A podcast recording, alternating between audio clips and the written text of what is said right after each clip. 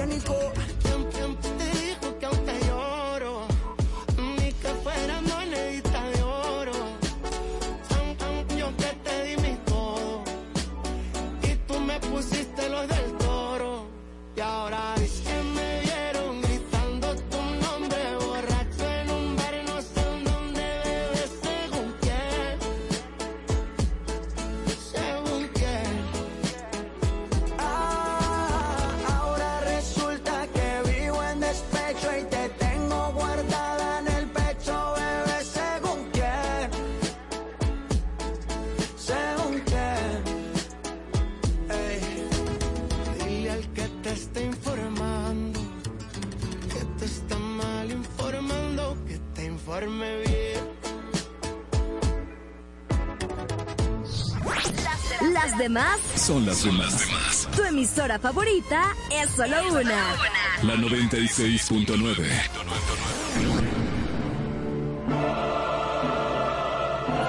En el paraíso hay buenos y malos, hay chismosos, hay enchinchados y hay santos. Hay gente que no rompe un plato, hay serpientes, hay palomos, hay tígeras y hay tigres. Hay débiles y valientes. Hay gente que no paga en la primera cita y hay gente que nunca deja propina. Hay un hombre y una mujer. Hay una Marola Guerrero y un Elliot Martínez. Y hay un programa que los junta a los dos, donde la radio gana y el mundo pierde. EXA presenta una nueva historia de nunca acabar. Noticias, entre piques, comentarios, entre jalada de moños, líos y mucha desnudez. De alma en cabina. Esto es Adana y Evo, donde llevar la contraria es tentación.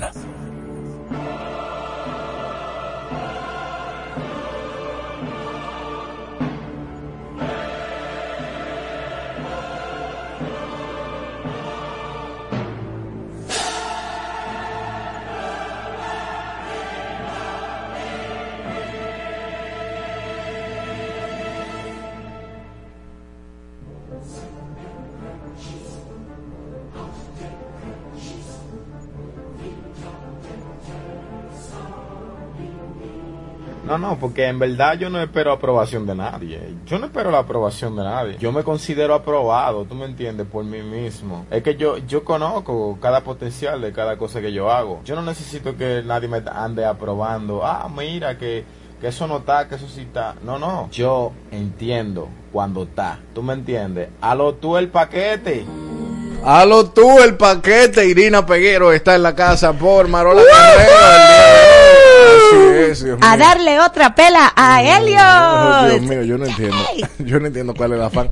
Porque un tigre tan pacífico, todo el mundo quiere pelear conmigo. Lo que pasa es que tu imagen, tu garbo, tu elegancia, tu voz Ajá. no van con tus pensamientos. No hace quina. No, es verdad. No. ¿Dónde está el error? Eh, no sé, tú tienes unas ideas como, como, como raras. Raras. Tienes que modernizarte. Modernizar. Ser más abierto a las ideas. Tú tienes que ser más abierta a las ideas. sí, Más. es que- pero, pero evidentemente, evidentemente. Eh, um, el día de hoy, ya usted sabe, vamos a tener a una muchacha que habla por los codos. Alguien que es sumamente tranquilo, calmado, eh, muy ecuánime. Dime sosegado. de qué presumes y te diré de qué careces. De todo eso. Dios Pam, mío. pam, pam. Irina 1, Elliot 0. Ay, qué bueno, qué bueno, qué bueno.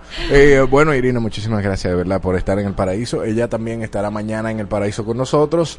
Eh, hemos preparado un contenido muy, muy, muy, muy encendido, muy encendido para que tú puedas eh, disfrutar de, de compartir con nosotros acá. Así es, Elliot. Hoy tenemos un contenido pensado para ti. Vamos a romper el hielo, vamos a tener un segmento de frío o caliente que va a estar muy interesante. Donde Vamos a va discutir quién tiene la razón. Por supuesto, vamos a ver quién tiene la razón. Y obviamente ya sabemos que yo la voy a tener, pero yo voy a fingir como que él la tiene, él va a creer que va ganando y después yo lo voy a aniquilar con un Yeah. Kamehameha. Y e Irina hoy va también a usar el segmento de Marola, Dana habla, va a hablar de De la razón de ser. la razón de ser. Oye, oye, oye mi abuela. Tu Tan razón de ¿Cuántos ser. años que tú tienes? Tengo 30. 30 años, Irina. Un saludito ahí para Danilza, Miguel Almonte, que siempre están en el en vivo de YouTube, Tesalia, eh, David el Evangelista, Carolina Peña, y así sucesivamente. Si se me olvida alguien, diga hey, y ahí nosotros vamos anotando para nosotros saludarlos toditos. Ah, las personas que compran los anillos de bodas caros tienden a divorciarse. Tú dices. Sí, sí. No me digas eso, que yo Oye, oye. ya yo estoy tirando puya por DM de los anillos. De los anillos. Ajá, la última puya que tiré, la respuesta fue Andel diantre. Pero de tu pareja o de la tierra. Claro, no, porque mira, yo yo soy del tipo de mujer, Elio, que yo digo, como es que yo no le puedo decir a mi novio qué, qué anillo comprarme, porque es que eso es un regalo, le tiene que salir de él. Pues conversando con mis amigas que se han casado, todas, la mayoría, me dijeron, no, Irina, en la vida real. Todo es con puya. No, eso, func- eso no funciona así. Tú tienes que comenzar a mandarle el anillo por DM, el tamaño de la piedra que te gusta, cómo te gusta eh, los cortes, y entonces así él te va a dar el anillo que tú quieres. Pero mira, Entonces- mira Irene, no, no es más fácil tú decirle, mis amigas lo tienen y ya. y cuando él quiera va y lo busca. No, porque no puedes igual que el de mis amigas, porque como tú entenderás, la estructura de mi mano y el tamaño conlleva un anillo específico para este tamaño de mano. El dedo gordo del pie mío. Pero mira, yo, yo no había escuchado eso de los anillos caros. Yo sí había escuchado, yo sí había escuchado el tema de que las parejas que tienen mucho tiempo juntas, cuando se casan se divorcian.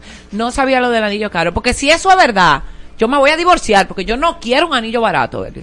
Oh, tú no quieres. No, no, no ok, quiero. pero bueno, Soy esto- banal. Yo no, yo no me lo estoy inventando. Esto fue una investigación que se realizó eh, por profesores de economía de Andrew. eh, lo- fueron dos profesores de economía que lo hicieron, Andrew. Francis y Hugo Mialon, que arroja luz sobre la relación entre el gasto en bodas y las posibilidades de divorcio. Según este estudio basado en 3.000 personas en los Estados Unidos, existe una correlación significativa entre el presupuesto de la boda y las tasas de divorcio. Yo creo, yo creo que eso tiene una lógica. Te digo por qué. ¿Por qué? Porque imagínate, tú pones todo este presupuesto en una boda, en un anillo, te casaste, y cuando tú comienzas a convivir, que comienzan los problemas de todo matrimonio, que se va la luna de miel, tú comienzas a hacer el siguiente análisis como hombre, por ejemplo. Wow. Y esos fueron los cuartos que yo, para eso fue que yo compré ese anillo tan caro. Wow, pero esta vaina sí me salió caro. Entonces tú comienzas ese análisis de cuánto tú gastaste en relación a cómo tú estás viviendo en ese momento. Y puede Pero ser... que se supone, Irina, que cuando tú te casas, Ajá. tú debes de conocer a las personas con las que tú te casaste, No tú tomaste la decisión de no casarte. siempre es Claro así. sí. Oye, mi abuela, Dios mío. No siempre es así. Tú sabes que hay muchas relaciones, y esto lo aprendí eh, de Joel en México la semana pasada, que me dijo lo siguiente, cuando yo me casé la primera vez, yo me casé por emoción, por cumplir, por el, eh, eh, esta muchacha es buena, tengo muchos años con ella, papá, papá, me casé, fracasó. Hay mucha gente que se casa no, no viendo la realidad de la persona que tiene al frente, sino asumiendo lo que puede lograr con esa persona. Entonces ahí vienen los problemas, porque al principio tú quieres luchar, tú quieres hacer, tú aguantas, porque tú tienes esa fe de que esa persona se va a convertir en eso que tú tienes en tu mente, que nunca ha sido así, pero tu mente lo ve así. Ok. Entonces cuando ya tú estás conviviendo, no hay nada, mira señor, de verdad, yo siento que más que el amor, la convivencia, el saber convivir con una persona,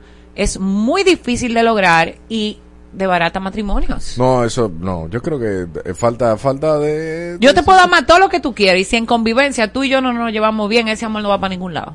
Bueno, es que tú tienes que ser pana de tu pareja. Exacto. Tú tienes que ser pana porque no nada más es chucuchar. No hay convivencia, te voy a dar un ejemplo. La semana pasada, cuando mi novio vino, mi novio me dijo, mira, llévame la, la, la ropa a la lavandería. Y él me llamó y yo estaba en, me- en medio de un, de un nap. Yo le dije, tú estás loco, yo estoy durmiendo, mi hijo, bye. Él, eh, eh, pero Oiga, espérate. oigan a mi abuela. Pero Entonces, afuera esta semana, ayer, estaba tomando mi nap de nuevo, le suena el celular y él me dice, Diantre, la, la ropa está lista en la lavandería. Diantre, baby, ve, búscamela, por favor. Entonces, yo me acordé de la semana anterior que, yo Que le tú dije... fuiste una ogra. Entonces, yo dije, óyeme, dos semanas consecutivas tú no puedes ser así. Entonces, me paré calladita y tranquilita y fui a la lavandería. Eso es convivencia. Ah, no, pero está bien. ¿Entiendes? Tú, Entonces, tú entendiste que lo resolviste. cl- claro que lo resolví porque ahí es que tú piensas en el otro porque yo no me quería parar de mi cama. Ahí Dios es que, mío. ahí es que tú piensas en el otro. Ahora, algo importante que quiero que sepas y apuntes aquí. Oye, si el apunte, anillo, amor, el el, anillo vale 1880 dólares, 1880 dólares, Ajá. la probabilidad de que tú te divorcies son muy altas. Pero ¿y eso no es tanto dinero? Bueno, es un anillo caro, según el estudio de estas personas, por un anillo.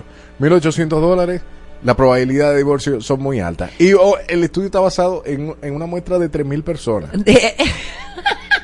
Ya usted Ya usted sabe, cómprelo barato, o 600 cómpralo de dólares. 2000, de seis- un año, 600 dólares. 900. Conchole, 1200. 1200. 1200 dólares. Para que dure ese matrimonio. ¿Cuánto tú darías? ¿Cuánto es lo menos que tú darías por un anillo? ¿Y Por cuánto un es lo anillo. más? Es que el hombre enamorado no tiene límite. Exacto. ¡Wow! Primera vez que estoy de acuerdo contigo. Tres mil dólares por ahí, tres mil, a cuatro mil, a Sí, sí. cuatro mil las razones para divorciarse. Aquí de inmediato comenzamos, ya sabe, compre anillos baratos para que su matrimonio dure. Qué consejo. Es lo que Marola y Elliot nos dirán aquí, frío y caliente, en Adana y Evo.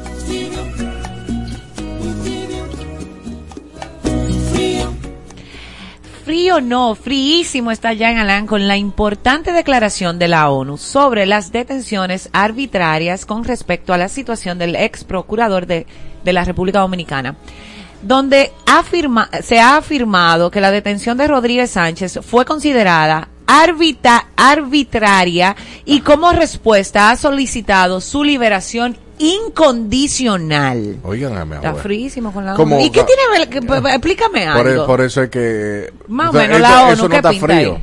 Eso no está frío. Eso está comprado, eh. No comprado tampoco. Ahí, ahí, Dios mío. Ay, pero te pusieron adelante a ti con una cosita de, en, la, en la roja, en la roja. Ah, que vaya a la roja. Ok, Mira, lo, que no han- lo que no hacen por ti, Marola, aquí lo están haciendo. Le imprimen las cosas en hojas de colores. Qué rico. Ay, Dios mío. Mira, yo he escuchado mucho esta noticia de que él fue, prácticamente lo están poniendo como una víctima. Vi que, eh, pues, eh, Él no hizo un canal frío. de YouTube donde él dio declaraciones. Tigre está caliente. ¿Qué, qué es lo que frío ¿Verdad? del DH? No, pero la ONU, con la ONU. Pero que, que la ONU, eso no sé ¿Qué si... pinta la ONU? la ONU no debe de meterse en los procesos judiciales Gracias. de nadie. Entonces, si se está Lo dijo diciendo... él, no yo. Exacto, si, si se está hablando de que hubo malversación de fondos, que se robó mucho cuarto, seis mil, es por seis mil millones de pesos, Que, que él está en esa, en esa operación como de cabecilla. Muy fuerte. No sé. Hay Cocoricamo en- hasta, hasta el momento él es inocente, ¿eh? Está bien. Sigo con lo caliente. La Asociación de Servidores Públicos de Salud Pública y Asistencia Social, Misa ha presentado una demanda por 122 millones de pesos contra el Wow. Ministerio de Salud Pública. Esto está ardiendo en fuego, perdón, alegando violaciones a la ley 41-08 sobre la función pública y otras normativas. ¿Qué? Wow. Wow. ¿Y quién paga? Y, y si ganan, ¿quién paga ese dinero? Bueno, el Estado. ¿Y el Estado de dónde saca ese dinero? De los préstamos que hacen en el Senado, de la Cámara Alta y la Baja. Ah, Solo de los préstamos. Ah, Porque siento también que de la DGI, de lo que nos cobran, de lo que, de todo. Bueno, de donde de todo sale de la DGI. Entonces eso quiere decir que si ellos lo están demandando al Estado, nos están demandando todito nosotros. Bueno, una buena analogía, ta- ta- como, como que tú piensas más que Marola. Ajá, mira, no te pongas así. Así es frío como frente frío, un sorprendente giro de la historia de Sam Altam, el ex jefe del Open Ahí. AI, la entidad detrás de ChatGPT que me encanta. No. Um, Al Adman, quien fue destituido de su cargo, ha retornado a la empresa apenas un día después de que Microsoft anunciara su contratación. Este inesperado regreso se debe a su despido la semana pasada, marcando una serie de dis- eh, una serie de disputas eh, para poder, pues, dar respuesta a lo que estuvo sacudiendo la historia eh, la, en la industria tecnológica resultaron como conflictos en torno a la construcción segura de la inteligencia artificial. Se supone que se estaba hablando de que esto tenía que ser regulado, de que esta inteligencia Artificial- artificial, artificial. había que ponerle un límite porque Mira, hubo una exposición de fotografías Ah. súper importante Ah, donde la fotografía que ganó fue generada por inteligencia artificial y después se tuvo que dar los premios para atrás porque entonces ¿cómo así? Entonces, prácticamente después de votarlo, parece que lo van a recoger. Lo, sí, claro, porque mi- Microsoft dijo, dije, wey, Ey, manito, ven que te aquí voy a hay contratar". trabajo. Aquí hay trabajo. Mira, y se se- asustaron. Se parece como aquí en la comunicación, que cuando votan a uno lo jalan de otro y de otro y de otro. Eh, aquí. Eh, Lo dijo ella, no yo. caliente, caliente, como el horno, esperando el pavo el día de hoy. Están varios hospitales en China que están experimentando una afluencia de casos de neumonía infantil no diagnosticada en diversas ciudades, incluida Beijing, según informes. ProMed un sistema de vigilancia global emitió una alerta sobre el brote de esta enfermedad respiratoria en niños, destacando la importancia de sus notificaciones anteriores como la del virus SARS-CoV-2 en el 2019, lo que nosotros conocimos como el COVID. Así que atención a esta información porque si usted tiene niños debe saber lo que está pasando. Frío. Está muy fuerte. Es frío. Fría está la alcaldesa del Distrito Nacional, Carolina Mejía, y la primera dama, Raquel Arbaje. Y es que se dirigieron a los girasoles para brindar ayuda a las familias afectadas por el disturbio tropical que vivimos el fin de semana pasado. Durante esta visita, Mejía enfatizó la importancia de la colaboración de la comunidad para la fase de recuperación. Las vi a la primera dama tomándose un coquito, la gente estaba feliz. La primera dama yo siento que tiene una excelente taza en cuanto a cómo la gente, eh, de verdad, Elio, ¿por qué tú Ok. me miras así? Pero No, es verdad, en los no. videos yo veo que todo el mundo la besa y la abraza. Y, eh, y en los comentarios veo que la gente, qué fina, qué buena nuestra primera dama. Yo creo que, que Tiene está muy fría. buena aprobación, tiene sí, muy sí, buena tan, tan aprobación. fría ella, tan fría. Yo, bueno, creo que tan fría porque no han parado. Sí. Y se la han pasado dando Sí. vueltas. Ayer la Carolina Mejía estaba con Romeo Santos. Y yo creo que eh, yo creo que tan fría porque yo me puse a comparar, no que soy chismosa, pero me puse a comparar los comentarios de ese post de la primera dama y Carolina Mejía con los comentarios del De post de Faride eh, eh, eh, regando cosas. pero es que no va. Eh, hubo como No, hay como no un lo- disturbio ahí, no sé qué no pasa, una lugar, diferencia. no al lugar. Ay, que como las tres son mujeres, yo dije, ay, yo esperaba los mismos comentarios, pero no. Qué cizañosa. Caliente, un automóvil explotó Ay, sí. el martes en un puente sobre la frontera de Estados Unidos y Canadá cerca de las cataratas de Niágara. Esto en un aparente intento fallido de ingresar a Estados Unidos desde Canadá. Informes alegan que se trata de un coche bomba y la explosión ha resultado en dos personas fallecidas. Este incidente ocurrió en el puente Rainbow que se encuentra sobre las famosas cataratas. Bueno, ya usted lo sabe. Si no lo vio, ya lo sabe por Adana y Evo. Eh, dicho sea de paso, estamos en vivo. Puede ver, toda- puede ver todas estas informaciones y o fotografías a través del en vivo que tenemos en YouTube. Em, vámonos con lo frío. Ay, sí, es que la chef Tita está más fría como un cubo de hielo. Esto porque se convirtió en la primera dominicana en recibir el premio La Liste de Paris. En la categoría Espíritu Comunitario, Tita expresó que este logro no solo es personal, sino que también beneficia a la República Dominicana al abrir oportunidades para destacar la comida y el talento local a nivel mundial. Y me encanta esa noticia porque eh, además de que he trabajado con Tita, tengo que decir que ese sabor en boca es, es casi, eh, eh, ¿cómo que se dice? Nacional, cuando es algo marca, es casi marca país. ma- marca Qué bueno país. que se sigue destacando a nivel internacional, a nivel internacional. Eh, pero bien. ¿Tú, tú has ido al restaurante de ella, cerca del aeropuerto? No, no. eh, Pero una cosa, Pero bien. muy bien. Bien, eh, muy bien. Ay, ¿qué palabra le sigue a lo caliente? Bueno, así está el actor cubano Gooding Jr. Tras dos mujeres presentar demandas acusándolo de agresiones sexuales en el lío. 2018 y 2019. La primera demanda, cuya identidad no se ha revelado, afirma que Gooding Jr. la besó sin su consentimiento mientras trabajaba como camarera en el restaurante de Nueva York en 2018. La segunda demandante, Kelsey Harbert, eh, sostiene que en el 2019 Gooding Jr. le tocó el pecho en otro restaurante de Nueva York. Parece que este señor, eh, bueno, calentaba las cosas en los restaurantes. Ay, qué bobo, Oh, bobitos de la vida. Así le pasó, te digo a quién. Ok.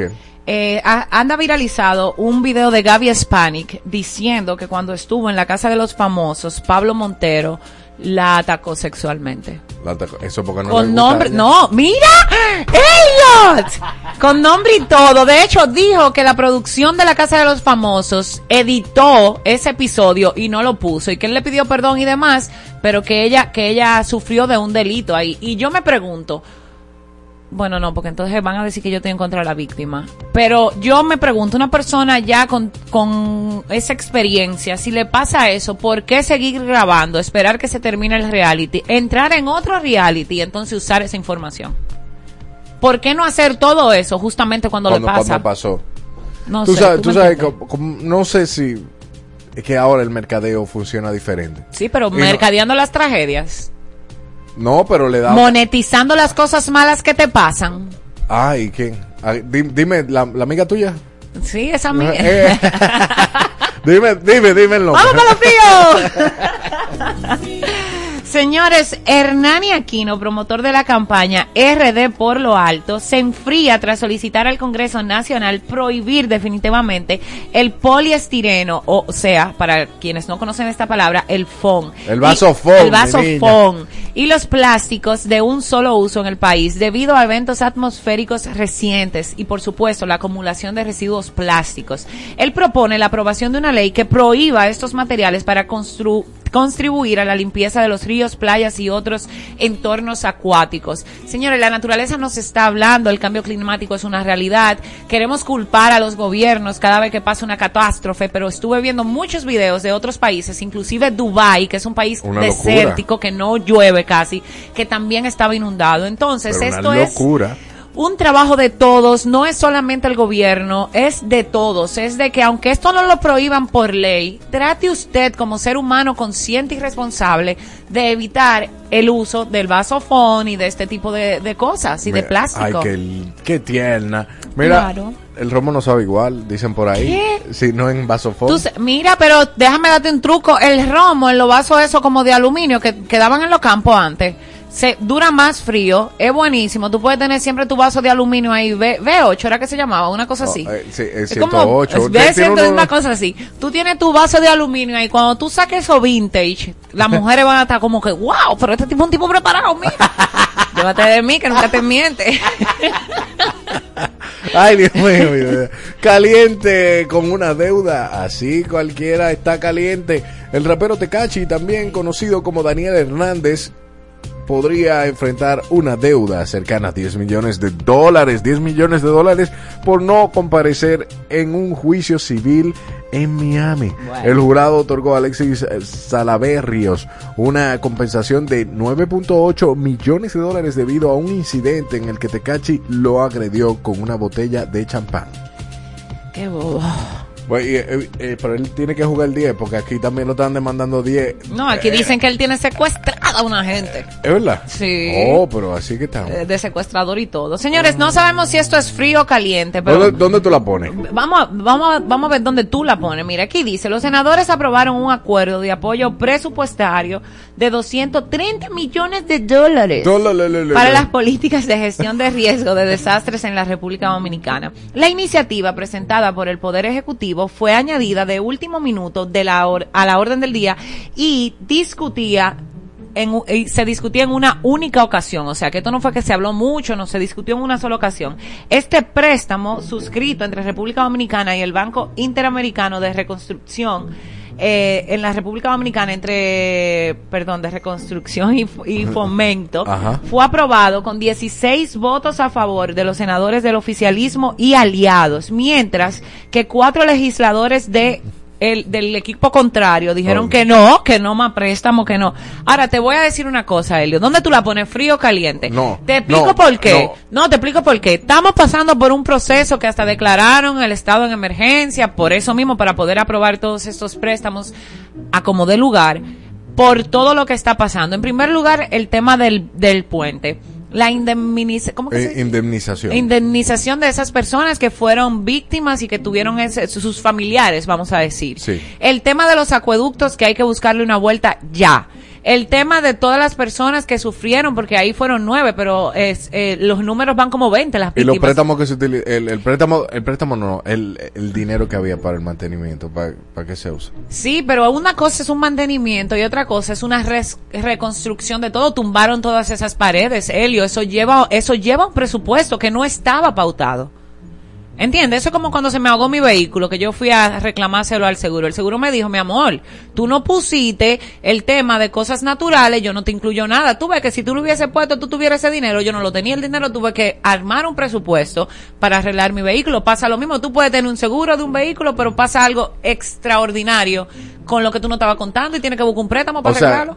Que tú lo que crees que lo están politizando cuando lo de la oposición se pararon ahí del hemiciclo y, y se Yo siento que más que buscar culpables, como siempre hace la oposición, esto es un problema que viene de, que data desde muchos años atrás y que sí, este gobierno debió estar más atento, pero ninguno de los otros estuvieron atentos. Entonces ya la tragedia está ahí. O sea, que está Entonces frío. con una tragedia ahí no podemos ponernos a pensar de, no, no, no, no, hay que resolver y después hablamos. Para mí tan frío. Tan frío por, por pedir el préstamo. Yo digo que sí, porque hay que resolver, Helio, ¿con qué dinero van a hacer eso si no se pide un préstamo? Bueno, y tú, tú estás consciente de que a veces se inflan algunas cositas, tú sabes, para la Sí, yo estoy, con la que se yo quedan. estoy en los consciente de eso, pero yo soy consciente también de que los, el libro de los cuatro acuerdos dice que no podemos asumir y como yo no asumo y no veo las finanzas reales, tampoco puedo asumir que siempre que se pide un préstamo es para algo malo y más si tengo una catástrofe al frente.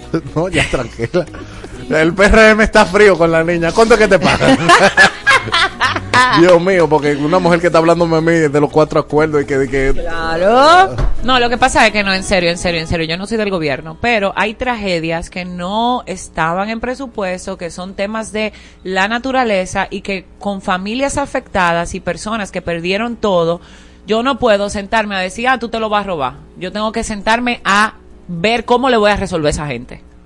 Que se roben su poquito, bueno, tenemos que tomar ese riesgo para poder ayudar a algunos. Bueno, Irina está fría. Y usted puede estar frío con quien sea que le guste la alimentación y quiera ver a Dr. Biter, Dr. Biter. Sí, tenemos boletas para dos ganadores, tres boletas para cada uno. Implacable, 25 de noviembre, Auditorio Pabellón de la Fama, a las 8 de la noche. Usted llama al 809-368-0969 y se va con dos personas más aparte de usted a ver a Dr. Biter, Dr. Biter, también a Bernabé y Heidi Cruz.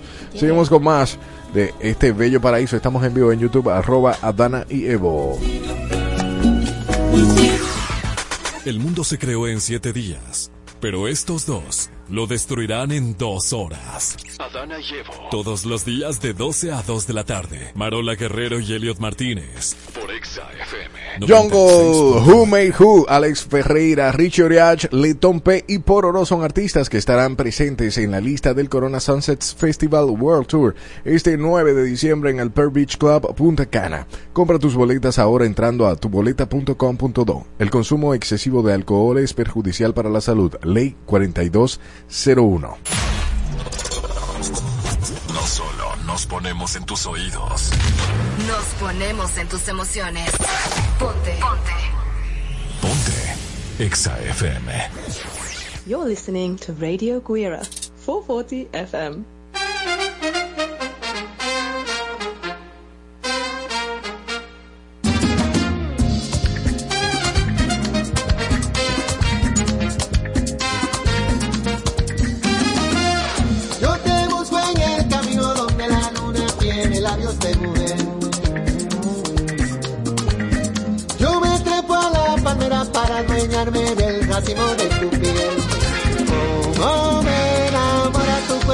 De cañonas. Y tu cariño cuando se esconden las estrellas. Y cómo me enamora ese colorcito de aceituna que tienen tus ojos al mirar. Y tu bailecito al caminar. Como me enamora todo de ti. Como si vivo en tus brazos me vuelvo a encontrar.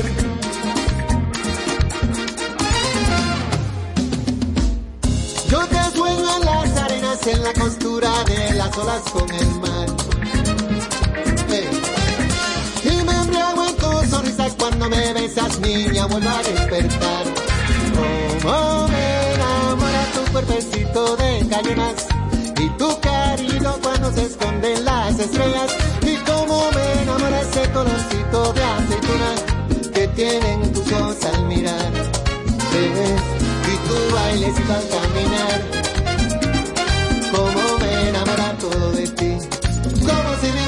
brazos me vuelvo a encontrar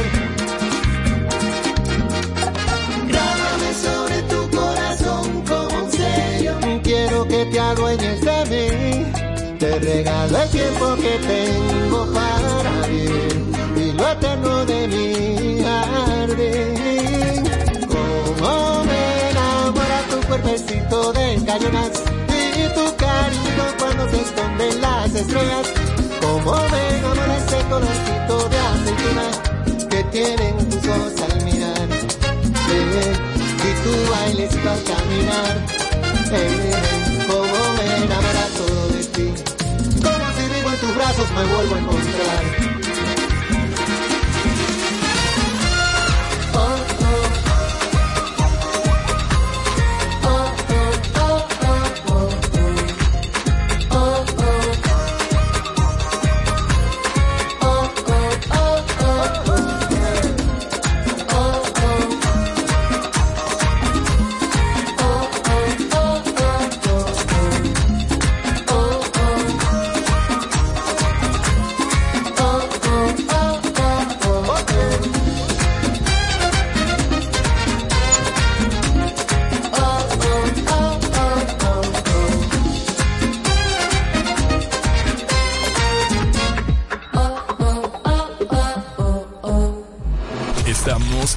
Tendencia.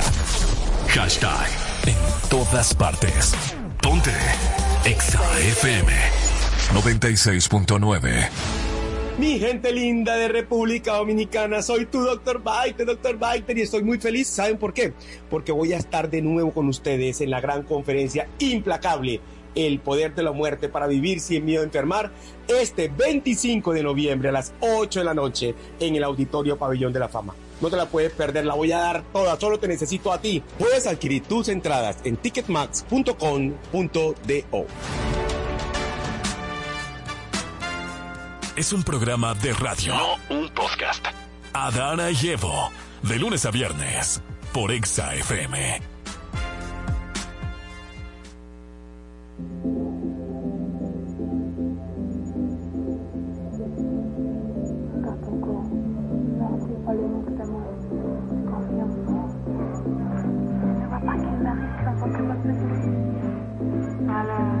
j'aime pas ce qu'on depuis si longtemps, on aime a son attente. Qu'il a sa place.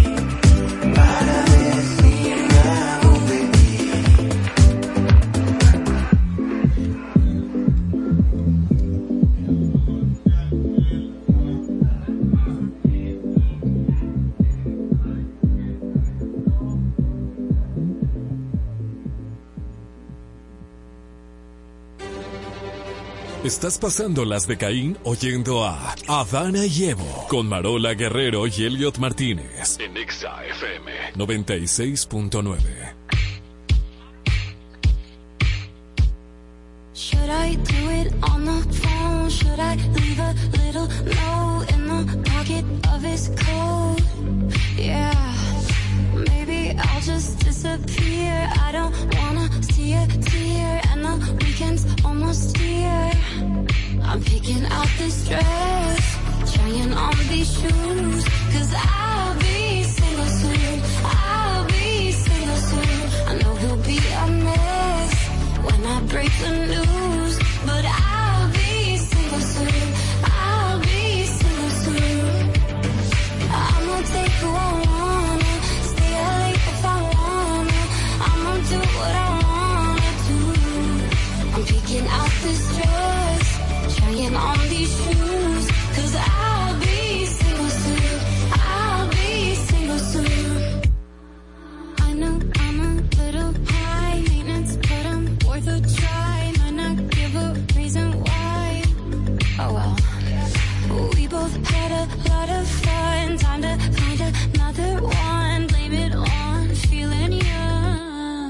I'm picking out this dress, trying on these shoes, cause I'll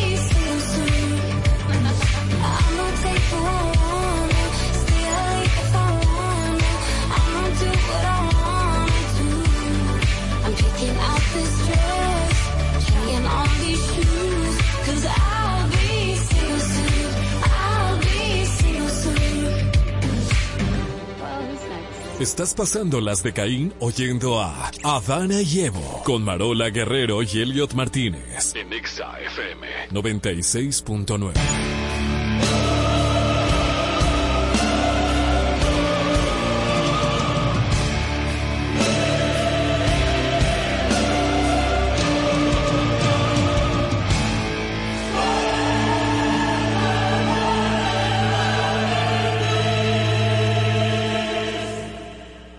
bien, mi amor, pero ya descansa un rato, ya te vimos. Sí, tú estás buenísima. Pero hay un problema, tú eres un dolor de cabeza. Y nosotros no andamos en eso. Tú eres un dolor de cabeza andante. Un dolor de cabeza que respira, eres tú. Ay, Dios mío, un dolor de cabeza que respira. Vamos a ver si es verdad que Marola está bien representada el día de hoy con Irina Pere- Peguero en el paraíso. Ya él comenzó perdiendo. Bien, O sea, ya él comenzó perdiendo. Le dio Ah. dislexia al decir mi apellido. No, eso se llama media lengua, mi niña. No, mi amor, eso se llama miedo porque sabes a lo que vas a enfrentarte. Oigan a mi abuela. El día de hoy vamos a discutir un tema que está en boga, que de hecho muchas personas ah, está en boga ahora, pero otras personas lo van a tener en boca el pavo ah, sí. del día de Thanksgiving. Ay, sí. ¿Estás de acuerdo con que se celebre Thanksgiving o Thanksgiving? Claro que sí, hay que dar gracias. Eh, ¿Y tú estás de acuerdo? Desarrollo. Yo no estoy de Bueno, acuerdo. mira, yo te voy a decir por qué yo estoy de acuerdo. Porque siempre hay unos haters que comienzan a decir, eh, eso es americano, ¿qué hace el dominicano? Bla, bla, bla. Déjame decirte que la cultura dominicana ha incorporado varios elementos de la cultura estadounidense, estadounidense a su vida cotidiana. Estoy hablando de la música, la moda, ciertos aspectos de la gastronomía, el hip hop. Tengo una lista aquí de cosas que hemos eh, eh, asimilado. La música hip hop, la moda urbana, el fast food comida rápida, las series y películas de Hollywood, las celebraciones como el Halloween, los deportes americanos, la cultura del café que antes no la teníamos, los idiomas como el no, inglés. no, no, so- el café nosotros. Sí, te explico. La cultura del café, influida por la demanda estadounidense, ha crecido con la aparición de las cafeterías y la apreciación de variedades de café como Starbucks y demás, Mira, que ahora a todo el mundo le gusta Tú eso. debes de darle un depósito a Sam Altman ahora mismo. ¿A quién? A Sam Altman, el ¿Por qué? creador de ChatGPT. Ah, sí, eso es lo que estoy usando. Eso es lo que yo estoy usando. Mira, por ejemplo, las festividades como el día, mira, la tecnología y las redes sociales. y Pero peleame de la mente, que yo no tengo Entonces- ChatGPT Entonces, aquí. mira, ya, dejé el chat GPT, te voy a explicar por qué yo estoy de acuerdo.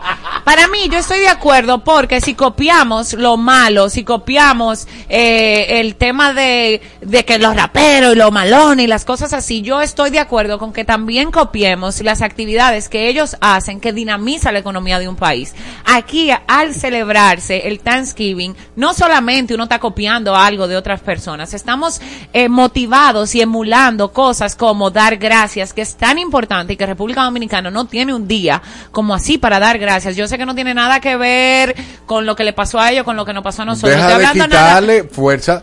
Deja, Perdóname, mira, dar Irina, gracias, Irina, espérate, dar no. gracias. Ok, ¿Por pero- qué tú estás agradecido el día de hoy? ¿Por qué las personas? Yo estoy agradecida No, de no, estar aquí por- ahora- contigo y, y de yo- escuchar tu voz. Eh, muchísimas gracias. Y para mí es totalmente un placer. Ahora, ¿por qué los extranjeros aman tanto la República Dominicana? por su cultura, No, por, no su, me por, por- por su No no por, me por su felicidad, me por, sus, por comidas, no. por e- lo, cal- la- lo caliente de su gente. Exacto, o sea, ¿qué significa que, eh, que Marola tenga el live y quiera hablar? Ah, pues entra ahí, eh, pon, ponme el micrófono a Marola, acéptala. O, Oigan a mi abuela, ella quiere venir a opinar. Ahora, la pregunta, eh, oye, oye, ¿cuál es el bobo de ese asunto? Ajá. ¿Por qué los extranjeros, y aquí la respuesta, aman la República Dominicana por ese calor? Pero ese calor proviene de la gratitud. Eh, no es comparable, pero recientemente nosotros vivimos una catástrofe natural con el tema del diluvio el fin de semana. claro. Y tú ves personas que a pesar de que no tienen sus ajuares, Claro. están felices y agradecidos. Exacto. Entonces, ¿para qué rayos un país que nosotros no necesitamos somos- recordar? tenemos no te- no esa tendencia no tan marcada, tenemos nada. esa tendencia tan marcado en nuestro ADN que la, un- la actividad de dar gracias en otro país la asumimos como nuestra porque estamos felices para dar gracias. Yo quiero Pero lo más importante es la dina- dinamización de la economía de nuestro país. Esto genera, señores, que el dinero fluya, más gente sale a la calle, lo- las tiendas ponen ofertas. Wow, sí. O sea, los es- empresarios lo agradecen. Y, la, y, Eh, eh, y- no me- yo voy no- a comprar una nevera que me está costando muchísimo menos de lo que que yo iba no a pagar. me gagué. Ah. Que me está titubeando. Marola, este pichón de Marola aquí. Oye. Oye, esta abuela. No, mi amor. di- No, bájame el dedito. No, no, no, no, no. Bájame no. el dedito. Dígame una premisa que valga la pena y que, y que sea contundente, que La vaya en contra de lo que yo acabo de decir. Ahora Ser agradecidos. me- me encanta. Tenemos otras influencias de Estados Unidos. ¿Por qué no influenciarnos también de las partes buenas y dinamizar la economía del país que tanto lo necesitamos? Yo quiero que los Estados Unidos celebre ver el día en la historia de los Estados Unidos que se haya celebrado el día de Duarte, por Es ejemplo. que eso es algo patriótico. El. Thanksgiving, bueno, el Thanksgiving es patriótico. Sí, Uno. pero. Ay, suéltamela ahí, que Marola está loca por opinar. Dice Marola que es un ojo que le van a operar, no la boca. Y dice que Elliot eres un hater. Esto es una fiesta comercial con un fit bonito que es dar gracias. Exacto. Ahora, la historia es importante contarla. Los pri- Priglims y los indios nativos comieron peregrinos. Mira. Exacto, los comieron juntos. O sea, lo que de donde nace, lo que nace, donde, Ya se donde le acaba- inicia se le acabaron todo. los argumentos no, de niña. verdad, esto es serio. donde inicia todo es un motivo tan hermoso que es traducido a una acción de amor, de paz. de- eh, se unieron dos, do- dos, dos grupos que era demasiado importante que se unieran. A partir de ahí, ellos comienzan a dar gracias, a agradecer. Qué bonito que República Dominicana emule algo como eso, porque en un mundo donde la gente es tan hater como Elliot, Eso no es, eh, necesitamos más amor, lo- tú- dar gracias, ay. entrar a- a- al internet y decir, wow, tenía seis meses ahorrando para una lavadora, todavía no me daba el dinero, qué bueno que ahora me da. Está bien, Irina. Los empleados ganan más. Irina. Las redes sociales cobramos. O sea, se mueven tantas cosas. con Irina, esto. Irina, y, oye, de que aquí están relajando y que Marola apoyando todo eso. Tú sabes que te digo una cosa. Eh, decir mucho no te va a dar la razón. Y aquí, y aquí habla. va, va- va mi explicación. Los dominicanos somos sumamente agradecidos. Sí, estoy de acuerdo. 100%. Por eso nos En unimos a esa causa. Nos, nos unimos a esa y a cualquier causa. Claro. Nosotros lo único que podemos jodernos a nosotros somos nosotros mismos. Nadie puede venir a joder a un dominicano. Exacto. Sí o sí. Entonces, partiendo de eso, ¿para qué yo tengo que ce- celebrar un día de la gracia con una intención si todos los días el dominicano es agradecido? Y que si no es así, que, que llame a alguien y me diga lo contrario, 809-368-0969. Mientras tanto... Ese mi- argumento no tuvo de nada. Eso fue un disparate lo que tú dijiste. Es verdad. La invalidación dentro de las falacias, cuando a uno se le acaba las falacias, falacias, cuando a uno se le acaban los argumentos. No, pero uno- ¿y, y qué argumento es? ¿Y qué argumento es ese? De que, ah, no, nosotros los dominicanos da- damos gracias ya. ¿Para qué tenemos que dar más gracias? ¿Y qué es eso? No, porque la tenemos, es, ins- in- es ese es tu argumento para no celebrar el No, Thanksgiving. e- ese es mi argumento para que lo que den las gracias, es decir, los dueños de empresas, no tengan que dar tanto las gracias. Dejando eh, todo para, coño, una buena pero es que tú solo estás pensando en, en- mira, él solo está pensando en los dueños de empresa, pero y esos amigos que se juntan y tienen mucho de no ver si se juntan en Thanksgiving y hacen una cena de amigos, esos eh, eh, padres y familiares que tienen muchos mucho tiempo que no se juntan y toman esto de excusa para reunirse y comer en una mesa juntos y comerse un pavo. O sea, eso no vale, solo vale, eh, ah, los empresarios, Ya, ahora, empresarios. el dominicano que me diga que, que el pavo es bueno y que no añuga es un hablador. el pavo añuga, el pavo añuga. Oye, ¿cuál es el argumento de Helio? Oigan el argumento de Helio. El dominicano es agradecido y el pavo a- a- añuga. No, no, y Con eso fue que tú viniste a ganar, mi amigo. no, y porque tú no dices de lo que yo dije de los Estados Unidos, Es que, que tú dijiste. de Duarte, por, es que yo- eso no tiene nada que ver, Eh, señores. patri- ¿Por qué? Yo le voy a responder por qué. Te voy a responder Oh, por da- qué. dame un segundo, pero espérate, dame, un- da- déjame Ah, darle un chance a la gente de YouTube. Dice, eh, celebrar eh, Thanksgiving aquí en RD, suelten eso. Para, para comer pavo y cerdo tenemos el 24 de diciembre. Dice Miguel Almonte, feliz cumpleaños, papi. Que, que nos acordamos que tu cumpleaños. Freddy David dice, punto para Helio, tengo dos. Eh, ahora Manuel apoyando. eh, dice, te salía, tenemos que evolucionar. Esas son actividades bonitas. Hombre, en la India tienen el Diwali que también tiene un significado súper lindo, pero no lo celebramos aquí, te salía, lo siento. Eh, eso dándote un punto a ti, ya, ve, ve anotando, tiene Ahora un punto. déjame responderte, Tiene un ¿por punto, espérate, espérate, espérate. Esas ofertas son fraude, dice David, el evangelista. Esto no estamos hablando de Black Friday, que Exacto. mañana, pero es nada más Thanksgiving. Thanksgiving. Es Thanksgiving, Thanksgiving. Ok, Miguel Almonte, en la Navidad la gente se junta, eso es verdad. Y en diciembre lo veremos de Grinch a mí, supuestamente. Sí, porque tú eres un hater. Eso no es Déjame hater. responderle. Déjame leer, porque Marola está por así de, de transportarse para pelear contigo. Dile que llame, llame. A mí, a mí no me, no me escriba.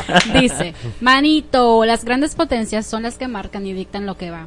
Helio Carefujim. Si copian Halloween, que es del diablo, mejor que copien Thanksgiving. Elliot no celebra nada gringo porque hay que dar regalos y él es tacaño. Él tampoco Ah, celebra el ya 24 entiendo para no regalar. Oye. Elliot tacaño. Ya entiendo todo. Y ahora yo te voy a dar otra respuesta. Te digo por qué Estados Unidos no celebra a Duarte. Porque nuestra celebración en República Dominicana a Duarte ni hemos hecho nunca, aunque sé yo, qué comercial de ofertas, ni hemos hecho nunca, vamos a juntarnos en honor a Duarte, ni hemos hecho nunca una marcha en honor a Duarte o en honor a un héroe. Entonces, como nosotros, como país, no hemos hecho eso y hemos marcado una pauta, como lo ha hecho Estados Unidos con Halloween, con Thanksgiving, con el Blue Monday, o sea, varias cosas, fechas, ellos la comercializan y hacen un trabajo arduo para que eso pase para otras naciones. Entonces, no es culpa de Estados Unidos que nosotros no hagamos eso. Y como dice Marol, es una, es una potencia. Nosotros somos un país tercermundista que seguimos a los líderes, ¿entiendes? Del mundo. ¿Entiende eso? Exacto, Además de que por mayoría, ¿cuánta gente hay aquí? ¿Cuánta gente hay en Estados Unidos? por mayoría. Entonces, eh, ya, te- le gané a Helio. No, no. Maro, la ganamos. Este hombre no te- tenías que prepararte. Pero no, bueno, eso no es lo que dicen en YouTube, porque mira, Héctor me da el punto a mí. Aquí no tenemos que estar copiando a los gringos. No se llama copiar, se llama emular, inspirarse, seguir pautas, ver económicamente lo que le conviene a una nación, internacionalizarnos. Ustedes no saben que por todo se- eh, por todo esto hay gente, eh, eh, medios de comunicación que, por ejemplo, en Estados Unidos le dan repose a lo que uno hace aquí, a los que los famosos hacen. Entonces eso de cierto de cierto modo viraliza nuestro país. Es un tipo de marketing Porque- para nuestro país. Porque en Thanksgiving en Thanksgiving uno está comiendo en la noche sancocho con arroz No, blanco. pavo. Entonces, ¿qué es lo que está viralizando? Su misma cultura en otro país. No, están viralizando que somos un país que se une a las festividades importantes y que tienen Ay, un sentido se me humano. le está tropezando un la sentido lengua. humano, como lo es dar gracias. Qué bonito que este país se hace eco de cosas tan bonitas y tan esenciales para el ser humano, como ser agradecidos, estar felices de levantarnos y tomarnos un café, de estar aquí con Helio, que aunque no sabe de nada, tengo la oportunidad de aprender de nada de él. O sea, para todo eso hay que estar agradecidos. Ay, Marola, pero ¿y este pichón tuyo que tú trajiste? Mira, dice... Marol y yo hicimos una sesión ayer de entrenamiento de mira, esto es lo que va a pasar, tú sabes. Eh, Exacto. bueno. Entrenada, mi amor. Mira, dice, casualmente los hombres son los que están conmigo. Claro, porque son los que no les gusta gastar Dice dinero. Tesalia, es que no es por gastar dinero. Quien me diga a mí que el pavo no añuga Bueno, pero olvídate del pavo porque también hay ensalada rusa. ¿Tú no comes ensalada rusa? el 24. Y en, en el Thanksgiving Con, también se pone. con remolacha. Y, y, y no te gusta la uyama, el pack, el dulce ese que es como El, un- el pack. el, el pie, pumpkin, qué sé yo, de auyama, El- el riquísimo también, pie. claro. Ah, ¿No te el punk. Ah. Pues tú, tengo que llamar a tu novia para que te haga algunos platos Sí, de la acción de gracias para que no seas tan hater, porque no, no es nada más pavo que Para que, que pa' que ella dé la gracia por mí. Además, vi una noticia el otro día para que tú veas que liberaron dos pavos en esta festividad. La vi en primer impacto y los dos pavos estaban muy felices, se iban De que se lo iban a lamber hoy en la noche. No, que lo liberaron. lo, lo, lo ese, eh, eh, i- iban a hacer una excepción con ellos. Y, Guay. fue- y- y fueron felices. Claro, ¿entiendes? porque no lo iban a la- no se lo iban a lamber el día de hoy. Mira, eh, aquí dice te sale que en verdad se ayuda. Entonces dice David el evangelista, hablamos de América como que son ellos los únicos americanos del continente. No, no son los únicos. Nosotros de hecho, en Asia, en, Asia hay una cultura... Que come cucaracha. de, de una cultura, no, de verdad. En Asia, por ejemplo, nosotros tenemos lo K-pop, que es como una cultura de, de, sí, de esa K-pop es novela. O sea, de, de cada cosa uno tiene algo. O sea, uno... Eso, es- eso es lo interesante de este país, que somos una mezcla cultural súper buena que está abierta a aprender de otras culturas y asimilar lo, lo bueno, lo que ellos tienen bueno. Ahora, yo lo que no quiero es que el dominicano, por ejemplo, eh, se copie de explotar bomba o de no, de eso no nos estamos copiando, no estamos copiando de algo tradicional que es súper hermoso, que la gente se prepara para eso, hace sus cartitas, gracias eh, por la por la salud, por el trabajo, por mi carro nuevo, por mi motoconcho, por lo que sea, porque El estás dominicano que ora en las noches da gracias todos los días. Yo doy gracias todos los días. Está bien, vamos a, oro. reco- a recolectar puntos aquí. Mientras tanto, eh, ap- apunta ahí. Ok, vamos a recolectar puntos los de los hombres. No, Lo- cuentan. Oigan a mi abuela. Aquí tenemos punto para Helio de, de David el Evangelista. Eso es uno. Eh, Tesalia te da un punto a ti. Miguel me da un punto a mí. Son dos. Héctor me da un punto a mí. Son tres. Y tienes uno por lo menos en YouTube. Y yo tengo tres de YouTube. ¿Qué dice por? Bueno, Marola está con ella. Tiene dos. Obvio.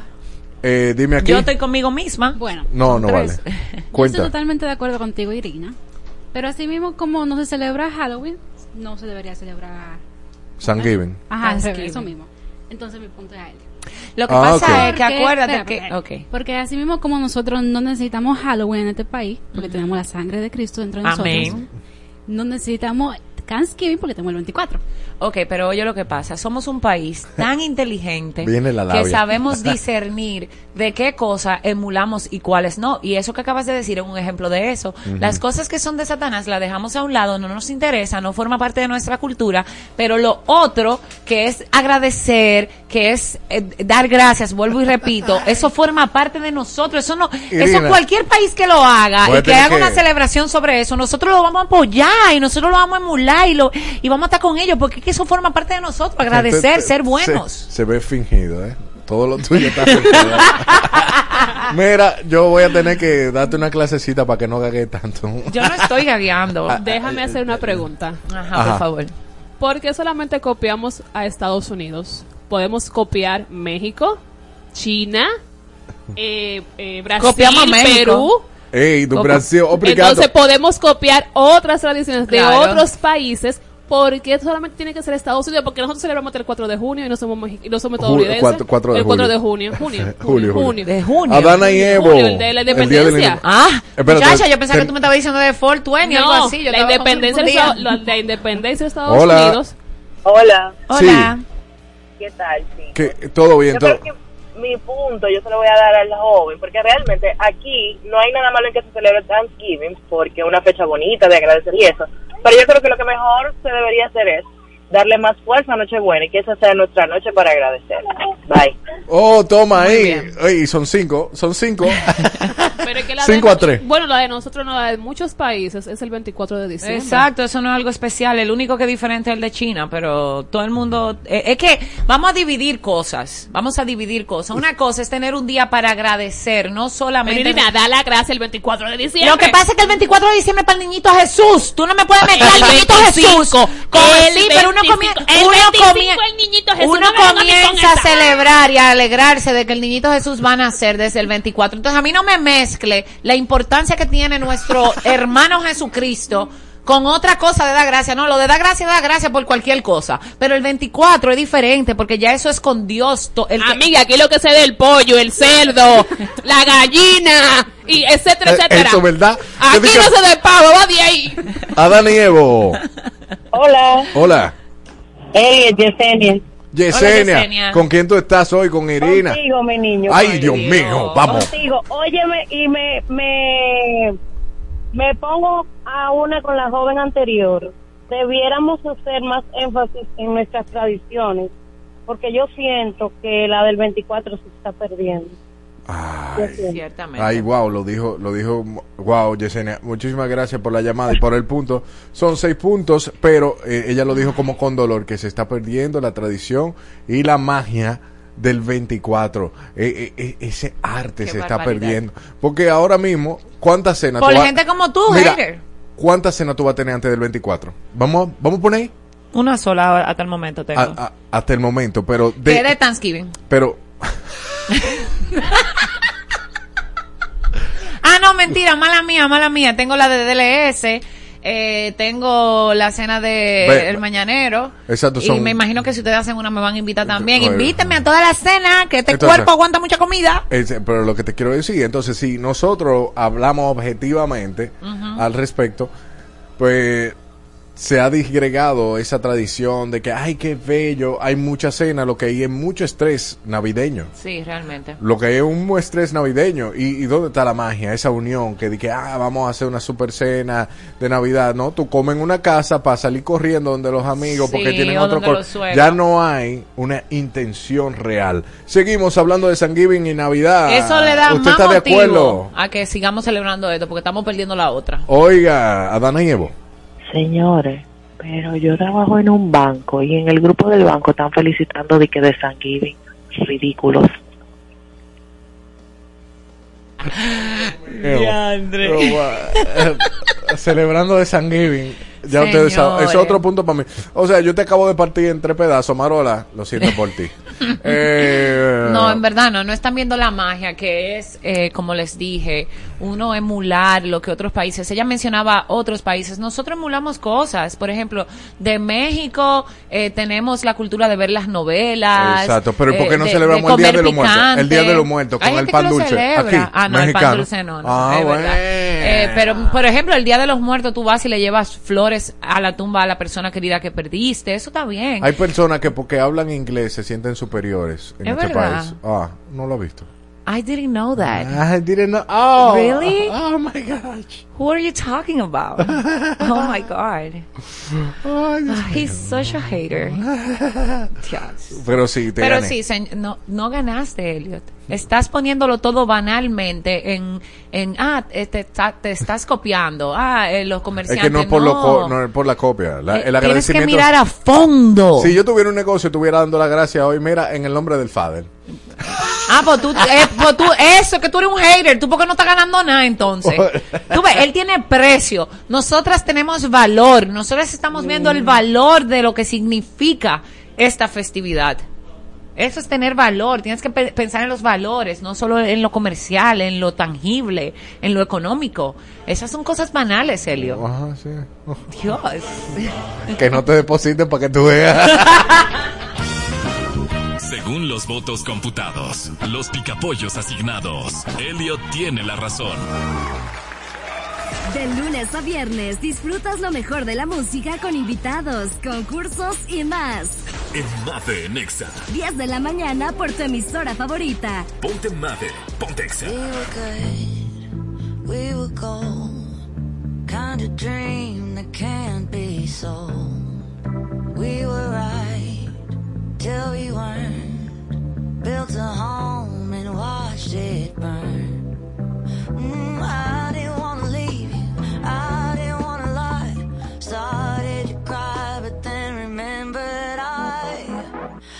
I can buy myself flowers.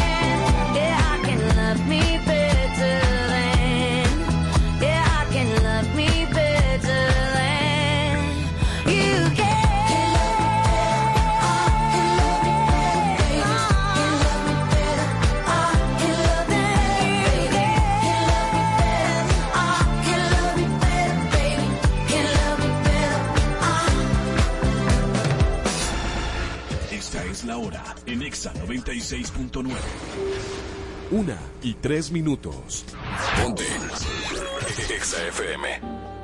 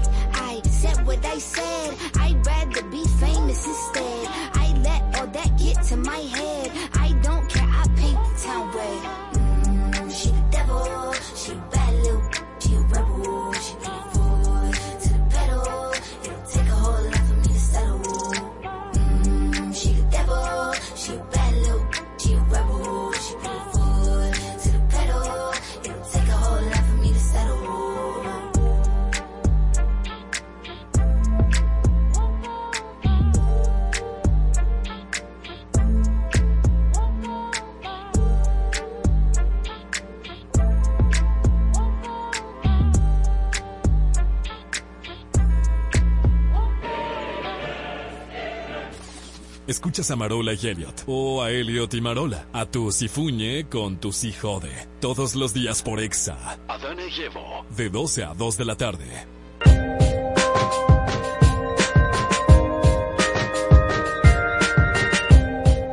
Adana habla el día de hoy, pero Adana es Irina Peguero y ella tiene un tema que ella escogió ella y lo buscó y dijo, bueno, mira, tú sabes que yo le voy a dar por ahí con esto. Así es, y es un tema, una palabra, una creencia japonesa que de hecho tengo tatuada ¿Qué? y se llama Ikigai. Ikigai, los lo pueden buscar en Google, I-K-I-G-A-I, Ikigai, tu razón de ser. Hay muchas personas que me preguntan constantemente, Irina, ¿cómo que tú lo haces? Te veo en tantos lugares, te veo haciendo tantas cosas y la respuesta es precisamente esa, Elliot. Ikigai. Ikigai significa, como ya les mencioné, tu razón de ser. Esto involucra la pasión, la misión, la profesión y la vocación. Cuando tú unes la pasión con la misión, Ajá. estás haciendo lo que amas. Cuando tú unes tu misión con vocación, estás haciendo lo que necesita el mundo de ti. Cuando tú unes tu profesión con tu vocación, estás haciendo algo por lo que te pueden pagar. Pero cuando tú unes la pasión con la profesión, eres muy bueno en lo que haces. Entonces. ¿qué pasa? Cuando tú tienes estas eh, cosas, por ejemplo, y tú solamente haces tu pasión y tu misión, vas a sentir un goce y un sentido de realización, pero sin riqueza. Ok. Cuando tú estás haciendo solamente lo que te apasiona y para lo que, lo que eres Ajá. profesional, entonces vas a sentir eh, la satisfacción, pero con un sentimiento de in- inutilidad, como que no eres útil. O sea, cuando tú tienes, pues repítame eso. Cuando tú tienes pasión y profesión Ajá. y no tienes lo demás, estás, vas a sentir que, que estás satisfecho, pero que eres inútil. Cuando tú unes tu profesión con la vocación, Tú vas a sentir que, eres- que estás confortable, pero vas a sentir una sensación de vacío. O sea, tú vas a estar lleno en un área, No, pero, va a te, va- te va a vacío. faltar una cosita. Exacto. Cuando uno es solamente la vocación y la misión, vas, te vas a sentir bien entusiasmado, vas Pon- a. Ponme la imagencita para yo ir guiándome de, de lo que me está planteando Irina. Puede ver la imagen del Ikigai Exacto. en arroba Dana y Evo. Estamos en vivo. Con la misión y la vocación te vas a sentir entusiasmado, complacido, pero vas a tener una sensación de incertidumbre. Entonces, cuando solamente unes la misión y la pasión, vas a sentir un goce y un sentido de realización, pero vuelvo y repito, sin riqueza. Entonces, ¿qué es lo que dice el Ikigai?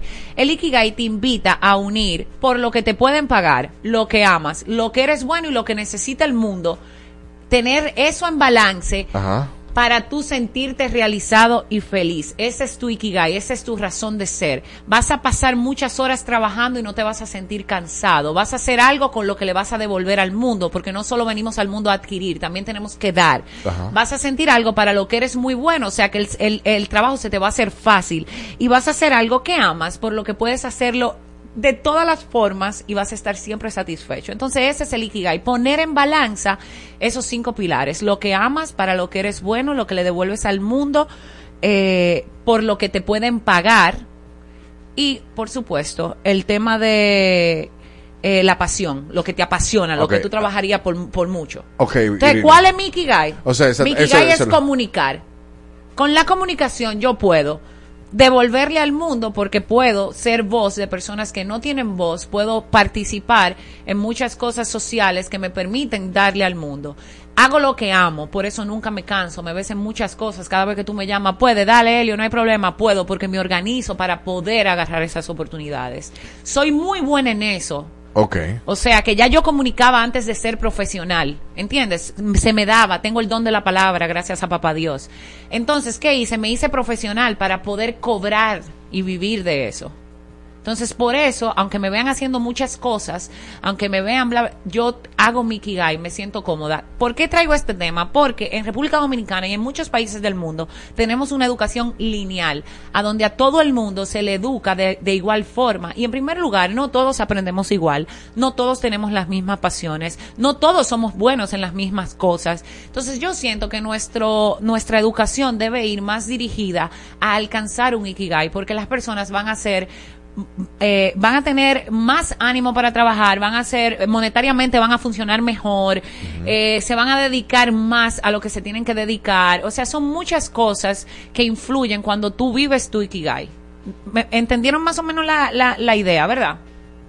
Entonces. ¿qué sería tu Ikigai? Si yo te pregunto, ¿cuál es tu Ikigai? ¿Qué es eso que tú harías de gratis, pero que te dejaría dinero, pero que te apasiona y puedes hacer hasta, hasta 20 horas corrida y no te cansas, pero que puedes devolverle al mundo con eso, que estás dejando una huella con eso? Y por supuesto, que te apasione. ¿Qué es eso que tú puedes decir, wow, yo puedo, eso incluye to- todas esas características? Bueno, yo, yo tengo, po- po- diría que no tantas cosas así, pero a mí me gusta mucho el tema de la música. Eh, Yo toco guitarra, me llama mucho la atención eso y pudiese hacerlo for free. Hacer los voiceover, por ejemplo, los comerciales para mí también me, me llena muchísimo y pudiera decir que es una especie de Ikigai, pero Ikigai vendría siendo como un sinónimo de equilibrio. Ajá, eh, se supone que en, en, Jap- en Japón eso significa por lo que vale la pena vivir. Ok. Tu razón de ser. Cuando tú encuentras esa razón de ser por lo que vale la pena vivir, no va a haber enfermedades, no va a haber eh, falta de dinero que te pare, no va a haber días malos, no va a haber, ah, no tengo ánimo. Nada de eso existe cuando tú estás viviendo por lo que vale la pena vivir para ti. Y esa razón de ser para cada persona es diferente. Lo que es tu razón de vivir es diferente para mí. Y la palabra ikigai significa vida, iki, y gai que puede traducirse como valor. Ese valor que tú le das a la vida. Ok. Y, le- y dice un proverbio japonés, solo si permaneces activo querrás vivir 100 años. Entonces eso es lo que busca el Ikigai, mantenerte activo, haciendo algo que te inspire a vivir 100 años, que, que tú no te quieras ir del mundo, porque que eso que yo hago eh, me ilumina los ojos cuando lo hago, pero es que hice tal cosa y ayudé a muchos otros. Mira, yo he sido la primera vez, qué- qué yo he visto la primera vez, yo he sido la primera vez de muchas personas. ¿En qué sentido lo digo? ¡Eh! ¿En qué sentido lo digo? Que yo sabía, yo sabía que tú venías por ahí. Yo sabía que tú venías por ahí. Ay, Dios mío. En el sentido de que yo he sido la primera vez de tantos fotógrafos y fotógrafas que me dicen, mira, eh, compré una cámara, estoy haciendo esto y yo lo hago con tanto amor porque me, o sea, me nace. Y después yo veo a esas personas que, oye, me tengo que hacer cita para que me hagan una foto. O he sido, por ejemplo, el otro día estábamos haciendo una- unas fotos en un estudio y yo dije, wow, hace cinco años yo estuve aquí cuando estaba en la universidad y este estudio era nuevo. Entonces, Ah, entiende, hay muchas cosas que cuando tú vives por esa razón de ser, tú puedes devolver al mundo y mucha gente puede también a través de ti vivir lo que le gusta, ¿entiendes? Eh, a, mí, me- a mí me gustó mucho cuando tú tocaste el tema de la educación y tú dijiste que no todo el mundo aprende de la misma manera. Exacto. Y eso se debe eh, sencillamente al, al, al- yo me imagino a la configuración genética y o de los padres que uno tiene. en- Exacto. Que uno puede ser como una especie de imán para la información que anda buscando. Entonces, partiendo de eso, la educación en República Dominicana, para llegar a, a- a implementar una especie de Ikigai, que, que tú entiendes, conforme a lo que Mira, tú viviste desde tu experiencia, eh, teniendo el, acceso a Claro. educación primaria, secundaria y, y ya... Mira, te voy a decir algo. Yo me crié en Higüey, la provincia de Altagracia, y el arte en Higüey, en la época cuando yo vivía allá, no era algo que era tan común. O sea, lo, lo más artístico que teníamos era aprender a pintar en cristales, copitas de Navidad y demás. Nosotros no tenemos escuela de ballet, o de teatro, o de actuación, o de comunicación per se. Entonces, siempre desde que yo estaba muy pequeña, yo primero comencé a estudiar medicina, pero desde que yo estaba muy pequeña, la gente me decía, tú hablas mucho, tú deberías ser comunicadora, tú de qué sé yo qué. Cuando yo entré a la universidad, yo entré a estudiar medicina y mucha gente, mis tías, mucha gente me decía, ¿qué? Que tú estudias como, eh, medicina. Medicina. Claro que no, tú tienes que ser comunicadora. Y yo decía, no, es que mi pasión es, es la medicina, porque fue lo que vi toda mi vida con mi mamá, que es farmacéutica.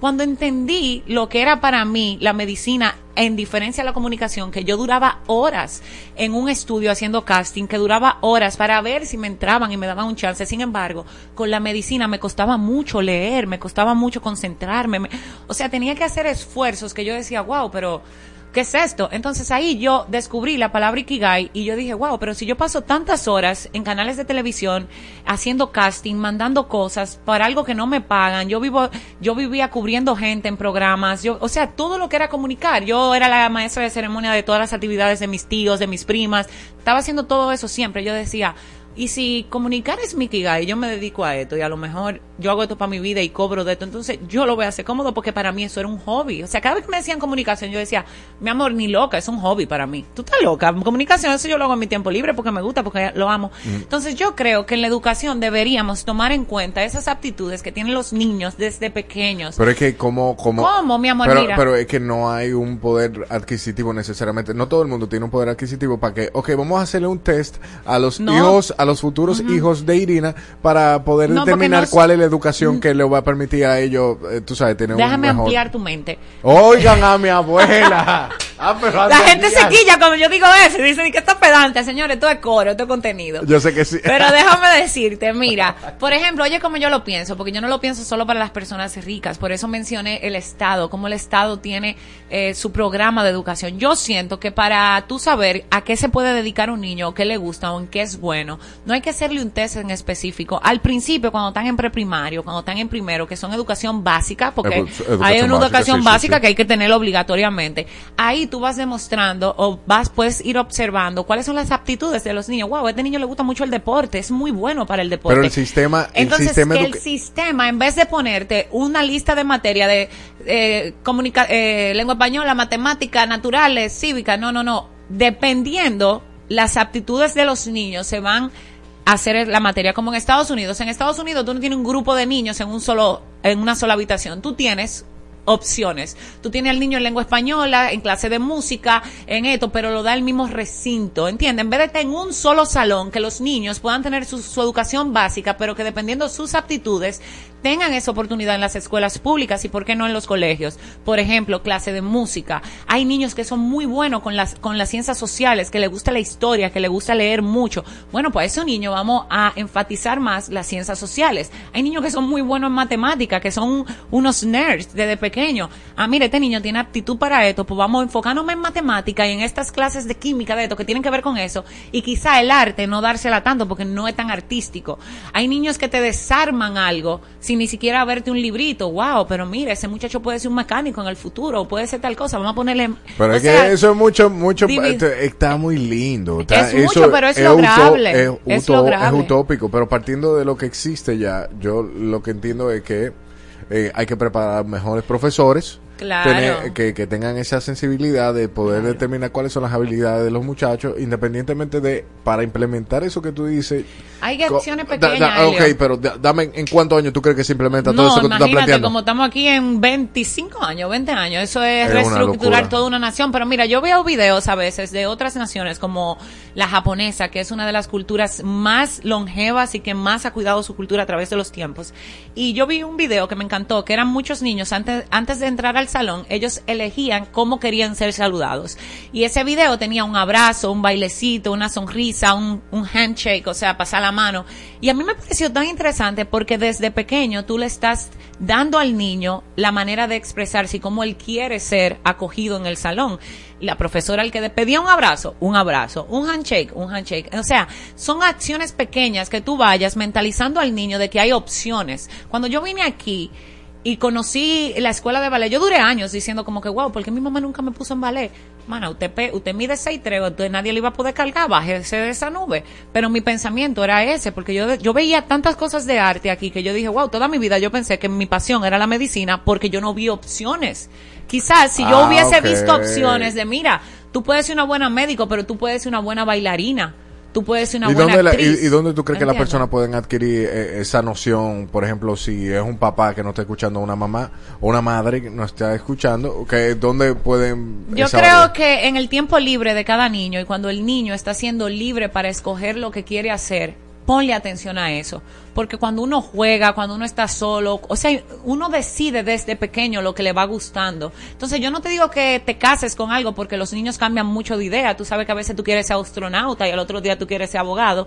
Pero hay cosas que se repiten, hay actitudes que se repiten. Ese niño que cuando hay una actividad siempre quiere ser el que agarre el micrófono y hable. O ese niño que eh, cada vez que están todos los primitos juntos, arma di que un juego de, de- de colmado y él es el que vende, el negociante. O sea, hay muchas cosas que como niños nosotros hacemos y repetimos y te puede ir dando luz de dónde tu niño tiene destreza. Ese niño que es deportista. Hay niños. Mira, yo tengo un amigo que tiene dos gemelas, que las dos son gemelas. Y hay una niña que es más deportista que otra porque le gusta lo extremo, le gusta subirse un palo, le gusta correr, le gusta competir. La otra no, la otra es más tranquilita, me gusta lo delicado. Entonces, desde ahí tú vas viendo, ok, ya yo sé que a esta niña la voy a poner en deporte, la voy a, además de la, de la educación básica, le voy a dar esta otra opción porque veo que se destaca en eso. Para que cuando sean Y adultas. también busquen, busquen, que en este país hay muchas facilidades. Claro y, no, que y, no, sí. y no facilidades de- necesariamente de pago, sino que hay muchas oportunidades o lugares que ofrecen clases gratuitas. Así es. Porque eh, yo me imagino la lucha o el sacrificio Claro. que tiene que ser para el padre llevarlo al niño, por lo menos. Así es. Pero si le van a estar dando la clase gratuita, aproveche ese tipo de cosas. Y que les voy a decir una cosa, cuando tu niño tiene destreza en algo y tú puedes identificarlo y desde pequeño tú trabajas en esas destrezas, tu niño va a ser el mejor de los mejores de adulto en eso. Porque el tiempo y la práctica hacia el maestro. Entonces imagínate que tú puedas descubrir qué a tu niño le gusta, para qué es bueno, qué le apasiona, con qué él no se cansa. Imagínate que tú puedas descubrir eso y potencializar eso. Ikigai con Irina Peguero en Adana Habla. Ya usted sabe lo que es Ikigai, es una especie de equilibrio, es una cultura japonesa. Me imagino que es muchísimo más profundo de lo Sí. que Irina eh, nos practicó. Pero aquí en Adana y Evo ya aprendimos algo nuevo para cogerlo más suave. Sigue con nosotros. Exacto.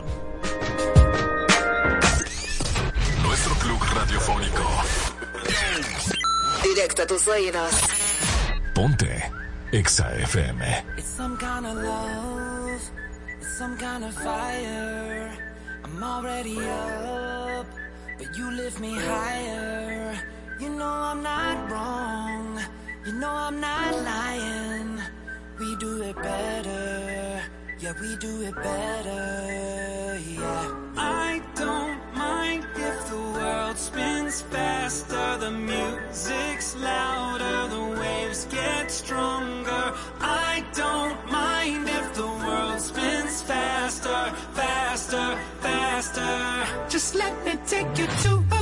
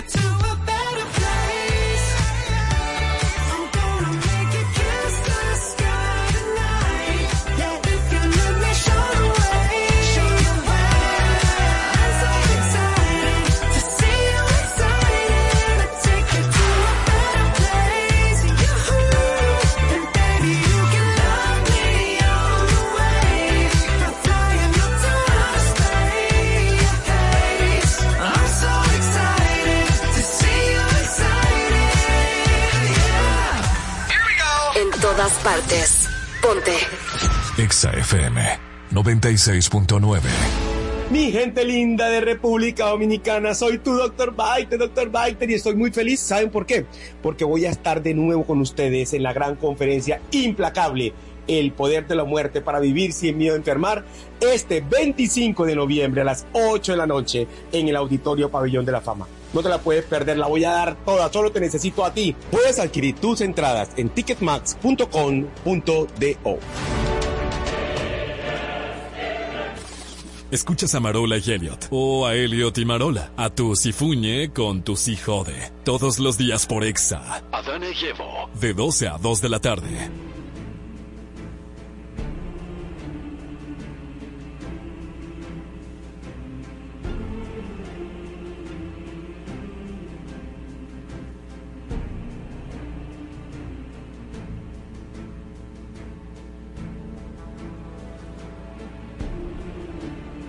Llegó el trono el día de hoy, qué bueno que lo sientes. Exacto. Exacto, porque siempre empieza con una dictadura aquí. Claro, pero es que es una dictadura. Es una A mí no me cierre dictadura. mi micrófono. Ahí de nuevo te lo cerré. Eh, eh, dilo, dilo. Se oyó ahí porque estaba abierto. Tú bebes. No, claro. Ay, Dios Dale, mío. arranca. El día de hoy el trono llega a ustedes gracias a... Mente de guardia. Así es. Esperando patrocinador, llámenos pronto. Tenemos Claro. con nosotros a mujeres pensantes que van a responder. Dios mío. Oye, Ana, Ana. cerrados los micrófonos. Tengo mujeres pensantes el día de hoy con nosotros. Iré abriendo el micrófono por cada mención, ¿eh? Ok, Irina Peguero. Está por acá Marola Guerrero. Vamos a ver si sabe responder. Paola Costa, Lucy. De Chiquey RD. Chiquey RD y Ana Mireya. Lo que me contó mi abuela. Lo que eso ya cree. Lo que ella cree que le contó su abuela. mucho más. Claro. Ok, el día de hoy la pregunta es, ve acá, ¿y cuál es el tema con las mujeres? Que, que el, el mejor amigo de toda la vida se le declara y ella entiende que lo van a hacer cambiar de ese gusto que tiene por ella. ¿Cómo así? ¿Cómo así? Yo no, no entendí. estaba hablando de eso ayer y tú supieras en el almuerzo. Ah, pues empieza. Que yo dije, mira, no, porque eh, me estaban enseñando de que mis fotos viejas de mi Instagram me estaban como que, ay, es este", preguntándome. Y yo, tú supieras que ese es el único amigo que yo tuve, varón, que no se me declaró, realmente. Mm. Pero te puedo decir, yo sí creo que puede haber una amistad, porque yo puedo ser amiga de varón y no enamorarme de ellos, pero hasta ahora, Mm. de todos estos varones, nada más él fue el único que no se me declaró, entonces, ¿qué te digo? Y, y- ¿Cuál es tu pregunta? Y le gustan, y le gustan los hombres. No, está casado. Ah, Ah, ah. dime, Ana Yo Mireya. O sea, pero- o sea, él se enamoró de su novia todo el tiempo y yo viví el proceso, o sea, fue de verdad respetó nuestra amistad, pero después los otros no. Pero yo no creo que una mujer, o sea, yo sí creo que hay que darle tiempo. La pregunta tuya era que qué pasa con las mujeres que entienden. Yo creo que, Que entiende simplemente que, tú que, eres que sí, que van a ser amigos. Yo No. siento que hay una sola manera de que un hombre se te declare y después te vea totalmente como amigo. ¿Cómo? Sí, Porque tengo siéntelo. una amiga de una amiga de una amiga que le pasó. A ti. esa historia. Sú- súbeme ese micrófono que te quiero A una escuchar. amiga, mira, a una amiga mía le pasó que este muchacho que estudiaba con ella cuando los dos estudiaban medicina, eh, se hablaban siempre, lo primero que se felicitaban por Facebook, por Instagram, de todo. El caso es que la amiga mía no era como que muy, muy dócil. Y cuando ella se dio cuenta de que este muchacho venía de un hogar, de una abuelita y una mamá que lo educó bien, en base al amor, que no, o sea, un muchacho sano de verdad. Ajá. Ella fue honesta y le dijo, mira, manito, yo lo que hay, vamos a ser amigos porque si entramos en una relación no vamos a durar mucho, tú me vas a odiar y no nos vamos a volver a hablar y yo quiero que tú estés en mi vida toda la vida. Entonces ese amigo se quedó un poquito dolido, él Ay, como que le dolió al principio, pero cuando él vio el, el, el- el caminar de su amiga y todo lo que ella hacía, él un día así en confianza, en amor, le dijo, amiga, gracias por protegerme de todo eso. Oh, ok. Entonces, Tenía pista de aterrizaje como único funciona eso, eh, que el tipo se dé cuenta de que, oye, esta tipa me salvó de algo muy malo. Pero no entran en. Ahora, si es, sí, si es Pero un amigo- eso tú me estás hablando de un caso de un millón, ¿eh? no pasa. Sí, porque eso, eso, o sea, espérate, para yo estar Pasa. clara, tú te refieres a que si un amigo se, se, se me declara que si después podemos Seguir siendo siendo amigos, si ¿Esa es no tu tenemos pregunta? nada, esa es la pregunta. Ajá. No, eso no existe. Eso no existe. Eso no existe. Uno- Eh, no, no. eso no existe. Eh, eso pasaba Es mucho que en los tiempos de En colegio. los tiempos de colegio, pero ahora mismo yo entiendo que no, porque es que cuando tú tienes, tú tienes mucho tiempo. y No era tú un lo amigo, él consideras- estaba fingiendo, ¿no? No, No. claro que no, no necesariamente. no en. Uno, mira, es que uno se da cuenta Es que está uno se da uno. cuenta. Y yo creo que es que hay muchas cosas que cambian. O sea, tú no dejas de ser su amigo, tú no dejas de quererlo, tú no dejas de apreciarlo como tal. Pero ya cuando eso se interpone en el camino, hay cosas que cambian, hasta por, por el mismo hecho de tú no querer hacerle daño a él. Claro. Pero es Eh, que por la convivencia... Y donde hubo fuego. por la convivencia tú puedes sentir que tú te enamoras de tu amiga o de tu amigo y darte cuenta que en verdad no. y Sí, pero estamos hablando de que él se me declara. Ya se te declaró, ya entonces es ya se me declaró, yo no no es correspondido, entonces cómo cómo tú puedes sin hacerle daño y, y de que mantener todo como que nada pasó, No, seguir siendo su amiga, Al o sea, para mí principio no. no. Al principio no, principio pero- no, pero tú le dices, mira, mi amor, en Claro. verdad, esta relación no creo, te respeto, quiero mantener mi amistad. Se va aquí ya, se va a sentir celosito, pero cuando vea que de verdad hay una amistad, puede ser Ay, tu no, yo no amigo. creo sí, en eso. Sí, pero no, More, porque en el momento, ese era tu mejor amigo y que tú todos los días lo llamabas llorando por Claro. Juan Mielkina, Juan me escribió Claro. tal cosilla y, y él sufriendo por dentro. Ay, no te puede decir no te que puede está por decir ti. que está por Lo que ti. no sabes que yo quisiera ser ese por quien te desvelas. Bueno, pues déjame decirte que yo quisiera ser tu llanto, ese que viene de tu sentimiento.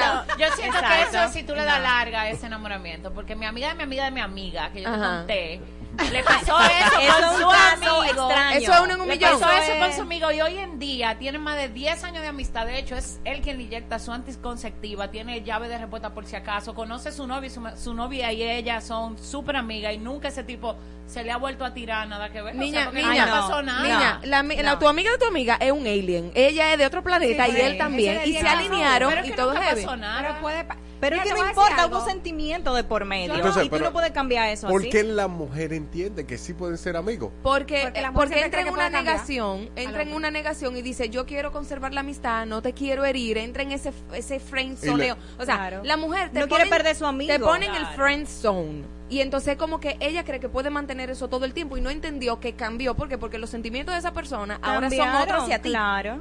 Ok, Irina. Bueno, ya Irina lo dijo. Dime tú que, que te interrumpieron aquí, Ajá, Ana Mirella. Yo creo que las mujeres tenemos eh, una manera de pensar, por lo menos cuando todavía no estamos como muy sana, yo creo, por dentro, de ver- pensar que podemos cambiar al hombre. Y a lo mejor pensamos, por ejemplo, nosotros también tenemos la capacidad de colocar al hombre en friend zone y que no pase nada. De hecho, en muchas relaciones de amistad, señores, no pasa nada porque la mujer la que pone Claro, su límite. claro. Porque a mí siempre me han dicho, oye, es verdad, es tu amigo, pero usted se... se Usted que deja meterse su mano, usted que deja chulearse, usted que- Claro. o sea, Es- entonces, el hombre llega hasta donde usted le permite. Exactamente, pero yo te voy a decir, en particular yo, si tú Sí. no me declaras, yo entiendo que, mira, si no me gustas, eh, yo te digo la verdad y, y te digo, mira, si tú quieres nos alejamos un tiempo, cuando ya tú entiendas, y ya después yo puedo ser amiga, porque... Claro, Sí, si, sí, si sí, ambos pero- están en la misma página, pero si él sigue aficionado de ti, no es verdad que van a ser amigos. señor, no es y él va a sufrir, es una tortura Es, para una, él, es lo o que sea, estoy es diciendo, tortura. es una tortura, porque entonces él, muchas veces el hombre también malinterpreta. Entonces, ¿por qué ustedes lo hacen? Pero Yo no hago eso. hacemos, porque nosotros. No, Todo no, no. depende. No, pues no, yo no he visto ningún hombre que una pues- ah, mujer pues se le declare y lo diga. Ay, no, yo no hago, pues yo sí lo hago. Si usted se me declaró con y yo entiendo que usted es un buen amigo, una buena persona, que usted le suma a mi vida, yo le voy a decir, mire amigo, yo no le puedo hacer ese daño en su vida. Eh, si tómese un tiempo, piénselo y cuando usted quiera que volvamos a ser amigos, estamos aquí, hábleme que usted un día se le va a quitar Pero es que eso. además de- Conózcame y no, se es le va a que no, quitar. es que, es que mira, si, si seguimos la amistad, yo voy a sentir que él no está siendo objetivo, porque si yo le digo, mira, este tipo me gusta, y Claro, no sé qué, o es sea, que algo cambió. ¿Qué me dice a mí que él me va a dar un consejo, honestamente, apartando sus sentimientos? Señores, los sentimientos traicionan. estamos hablando de una amistad, de un amigo amigo. No importa. claro. Un amigo amigo. No, no es un tipo que vino hoy y que te hizo Por cobra y que eso. con pinche. No, Ay, un yo nunca he tenido amigos Mira, yo, varones. yo, yo sí, sí. yo, Yo todos sí. mis amigos eran varones. Yo soy de coro varones, pero realmente, Lo como te mío digo, la también. experiencia que yo he tenido es que siempre se me declaran, al final yo tengo que alejarme. Yo me he tengo tenido que muy alejar. buenos amigos Mira, yo, varones. yo en el colegio tuve varios mejores amigos, uno de ellos era varón y se me declaró. Y en ese momento era como, viejo, o sea, yo te quiero y te adoro, estoy aficiado, yo te llamo todos los días, contate de lo mal que me está tratando fulano de tal, o sea, ahora mismo yo no puedo ser tu amiga. Y nos tuvimos que alejar. Porque Claro. lamentablemente él estaba aficiado de mí mientras yo estaba aficiado de otro. ¿Y qué pasó? con Es una tortura. Todo se derrumbó. de mí. Ahora pasamos a la siguiente pregunta. Entonces, Dele. ¿cómo el hombre puede identificar que está en el friendzone? Que está- Ay, pero es muy bruto. Bueno, es muy bruto. Lo primero es que si te estoy presentando a mis mejores amigas y mira, ven, para que conozca a esta muchacha y te estoy seteando con gente, tú puedes estar claro y seguro de que no hay ningún interés amoroso en mí para ti. Ok. Nunca salen juntos, o sea, di que se, eh, ay no, pero vamos a buscar fulano, que sé yo qué, pero no, que yo quiero salir contigo al cine, no, Exacto, loco. nunca salen solos. Di que tú y yo, qué sé yo qué, no te invitas solo, no, no, no se tratan. O sea, yo creo que eso es muy fácil de, de darse cuenta. El hombre. Claro que sí. Hay tigres que como tú quieran tienes- sigue, sí, Pero un que idiota, se deciden hacerlo por loco porque le da idiota. la gana, porque quieren seguir intentando. El hombre sabe, el hombre huele sabe, la mujer que está por él. Señores, De una vez. Claro que tiene sí. una amiga como yo, yo salgo con mis amigos sola, yo puedo ir a un concierto con un amigo, yo Claro. puedo salir, yo salgo sola con los tigres que yo conozco. Con los amigos. Claro, no. ¿Que están por ti? No, pero es que es ahí vengo y te digo, tú puedes ser mi amigo y un día cometer el desliz de pensar que estás enamorado de mí. Obviamente tiene que haber una di- un distanciamiento para que tú cures eso. Sí, pero la Pero si de yo no es- alimento eso y ya seguimos hablando como amigos, o sea, tú eres mi amigo, Elio, comenzamos Ajá. a salir y te íbamos allí, vamos, o sea, yo te puedo invitar a algo y no porque yo salga sola contigo significa que yo no te estoy poniendo en un friendzone. Yo te estoy poniendo en un friendzone porque mis actitudes hacia ti lo delatan, o sea, voy a, a tratarte como un pana, esto, lo otro, pero no digo porque yo salga sola con, con él. No, porque tú Yo puedes salí- salir, tú puedes exacto. salir sola con la persona y él todavía él está en el friend zone y él Exacto. creer que tú le estás dando alas. Exacto. Eso es eso que él se refiere. Eh, Eso es lo que él dice. Ay, hombre, Exacto. pobre Elio Jesús. Entonces aquí dice eh, el evangelista, David el evangelista, lo, lo bueno de esas damas es que un enemigo tiene esperanza.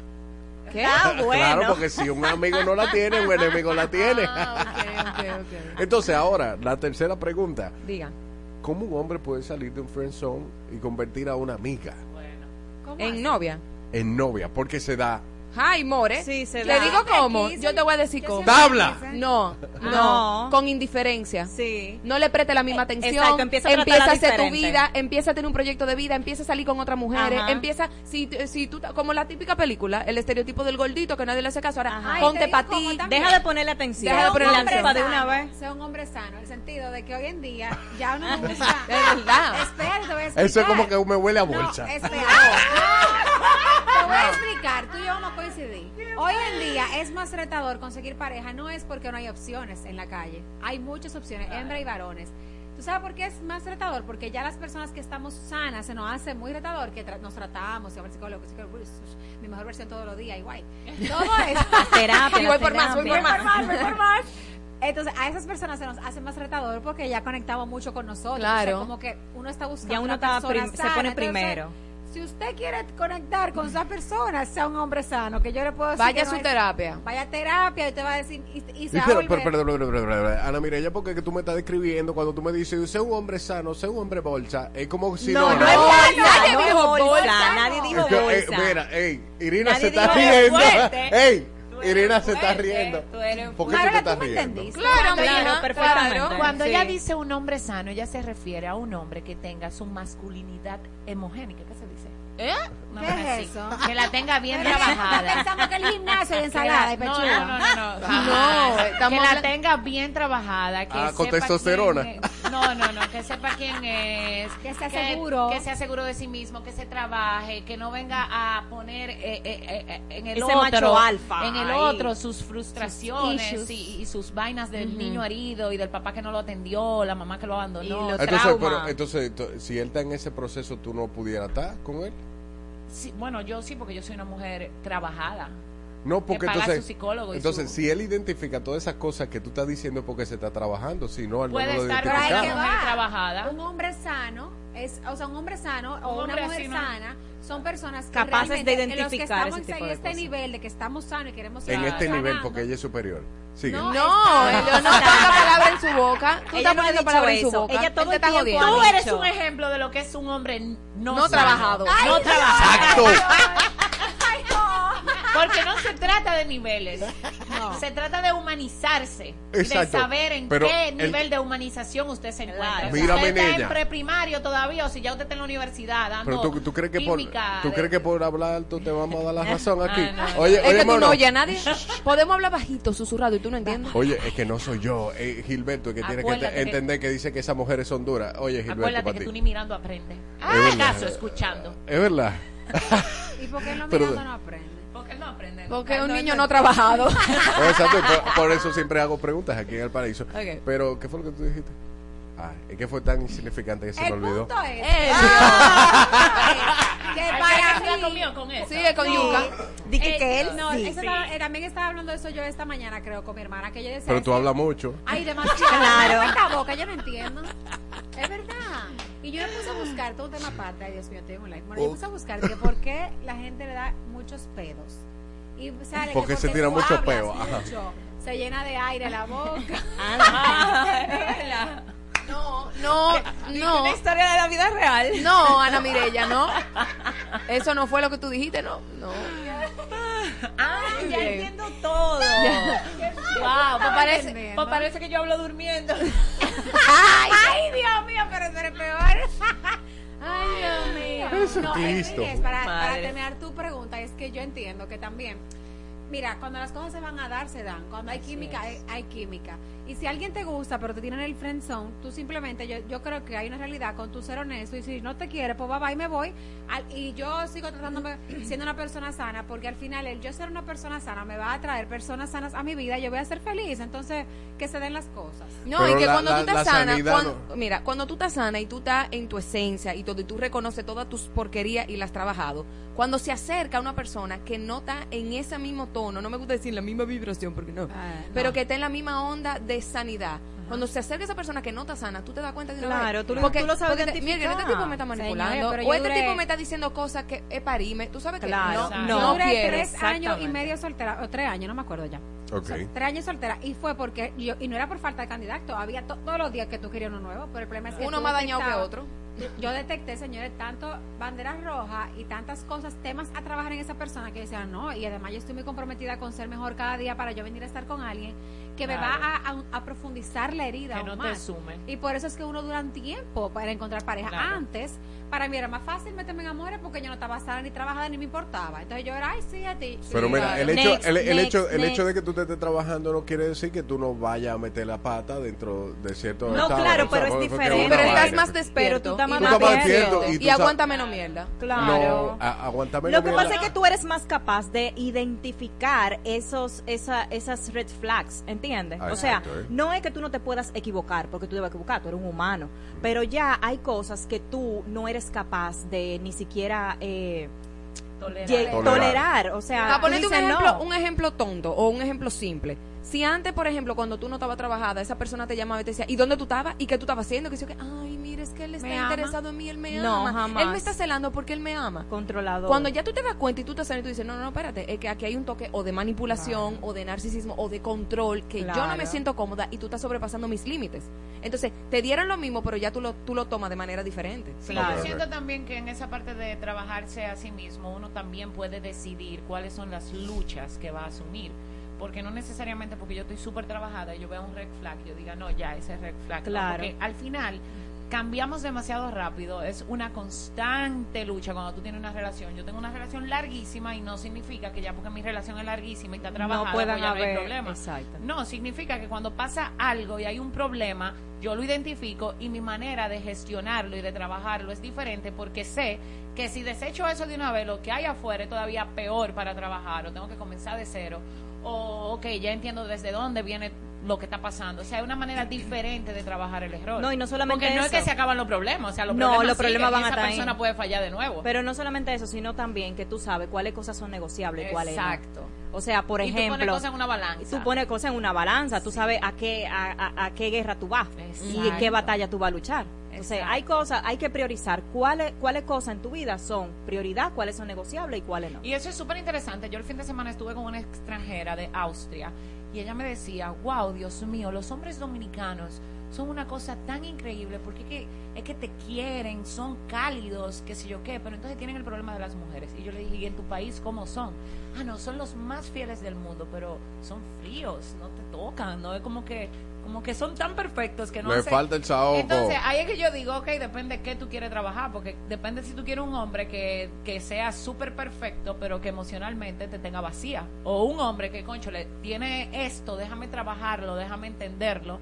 Tiene potencial. viene, tiene potencial, me gusta cómo trata a su familia, los valores que tenemos son parecidos, lo que, o sea, hay balanzas. Claro, porque, claro. Porque no va a ser perfecto. Por eso yo digo. Todo- pero nadie es perfecto. Yo, tengo, estoy llena de defectos. Pero Ay, uno yo no, yo soy perfecta. Pero uno está comprometido. No, porque uno está Perfectamente comprometido loca. con ser su mejor versión. Y cuando yo hablo de ser su mejor versión, no hay al gimnasio solamente. Claro. Claro. para cuidar tu alma. Ay, qué bueno que estoy en un paraíso con mujeres trabajadas. Denme una conclusión, un consejo ahí. Empieza tú, Ana Mirella, por favor. ¿A qué? Un consejo a los hombres. A los hombres. Sí, para, trabaja. para, A los entrar, hombres para entrar, Intrabajados como Helio. no, para, para entrar y salir de la, de la friendzone, de, de Para esa, entrar, y eh, para entrar al friendzone.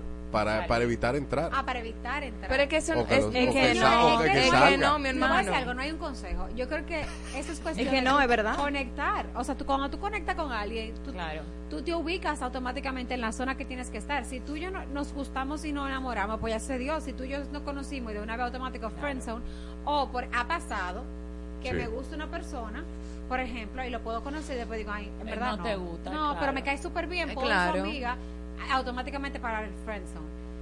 ¿Cómo esa persona puede salir del friendzone si realmente demuestra que lo- la percepción que quizás yo tenía o que a lo mejor era una persona en mi caso que por ejemplo puedo decir, ay me gusta mucho pero identifico varios red flags en él que yo no estoy dispuesta a estar con una pareja así. Sin embargo, a los varios veces veo que él fue al psicólogo, terapia y todo lo que él tenía que posiblemente yo identificaba como que eso sería un tema, pero él me pero me llamaba la atención antes de lo demás, pues él puede salir del friendzone, porque pero ya, ya Y que sea sostenible porque él lo puede hacer todo para hacerte el bulto. Ah, De los primeros días, mi amor, van a que la lo iglesia- haga por él, no Van por a la ti. iglesia, se Eso. convierten, se caen para atrás, el Espíritu Santo viene y se bautizan. Se caen para atrás. Sí, de todo, mi amor. Y Sigue ahí mismo, conseja. Y el Espíritu Santo y todo y lo toca. Y después, cuando tú te metes en amor y él tiene lo que quería, entonces se, se sale. Claro, eh, todo se derrumbó. diablo. No, es que, yo, es que yo entiendo que es información, o sea, tener la información a tiempo. Esa persona no te gusta, díselo, díselo claramente. Mira, yo te quiero como amigo, punto. Mira, no hay nada que tú hagas que me haga, que me haga verte de otra manera. Yo prefiero tenerte como amigo. Y que la mujer sea sincera y que él se aguante su ego y su, y su, y, y que nada, y que se trabaje él y que entienda que eso puede pasar. Mira, yo Porque siento- es que los hombres no lo aceptan el rechazo. Exacto. No. Y que no lo vean como un rechazo. Yo siento que una mujer que te pone en el friend zone, si de verdad te gustaba y te atraía, y era una persona que tú sentías que sumaba en tu vida, más que enojarte, dale el chance de ver a esa mujer con otro tipo de amor, porque eh, una pareja puede acabar, pero una amistad No, pero- puede durar muchísimo tiempo. Entonces, está muy difícil. Yo siento que si te pusieron en un friend zone, tiene que ser algo, wow, algo que esa mujer eh, eh, toque fondo y se dé cuenta que tú eres el príncipe, no sé, pero es muy raro que una mujer coloque a un hombre en un friend zone y después de que Y después di que- que sí. salga, y Ajá. de que te amo y somos yo no creo O que sea, se Vayan y vean de 20 Dawson's Creek. se le puede 0.5. dar, ajá, exacto. vean Dawson's Creek, vean la historia de Joey y Dawson y Ay, después ¿verdad? de Pacey y Joey para que vean el mangú con queso que se armó ahí. Lucy, Mira, yo lo- falta tú. Sí, yo Falta lo que tú. creo es, ya así hablando como directamente eh, a los hombres, que no se pinte pajarito en el aire. Usted tiene que evaluar bien la situación. Los hombres son lo suficientemente inteligentes para darse cuenta cuando una mujer está interesada en usted. Si usted no ha visto esas señales, no se jondee y deje la cosa como tan, porque vale más una amistad que el hecho de usted perder a esa persona por usted simplemente decidir que, ay, sí, ella está por mí porque ella sale mucho conmigo. O sea, no, usted ponga su mente clara para dónde usted va, si usted ha visto esas señales y si no la ha visto, quédese tranquilo. Pero también, por otro lado, yo creo que también está la oportunidad de uno, si por ejemplo a mí tú me gustas, por ejemplo, y tenemos una amistad, y yo veo que hay cierto acercamiento o algo adicional. Una pero- chulería, exacto. Pero una confusión porque todavía no estoy entendiendo. Ajá. Y tú me gustas, tener la madurez, yo entiendo, de yo poder decírtelo, mira, eh, Elliot, a mí tú me gustas, o sea, yo realmente quiero conocerte más. O sea, si no te gusta, no hay problema, o sea, de verdad no hay ningún tema, podemos ser amigos, pero yo quiero como que da un paso más. Yo, yo lo haría, o sea, porque realmente yo no pierdo nada, yo no voy a dejar de decir mis sentimientos y mis emociones a una persona por miedo a, porque realmente uno no sabe lo que pueda pasar. Y por eso te digo que pueden seguir siendo amigos. Yo tengo muchas personas que son muy importantes en mi vida, laboral y de amistad, que han comenzado y se me ha tirado. Yo le digo, no se puede. Ya, se acabó Y después- todo. Y después funciona. Se acabó tu segmento, Irina. No me veas así, Ya. tan rápido. Sí, se acabó. Te sumo más como amiga. Ah. Gracias. Cualquier cosa, sigan a Irina, porque Irina va a seguir hablando en su live. Sí se puede. Y si usted habla mucho, ya No usted sabe. noche, No hable de noche, Irina, no hable de noche. Yo hablo de noche también. Ah, eso es.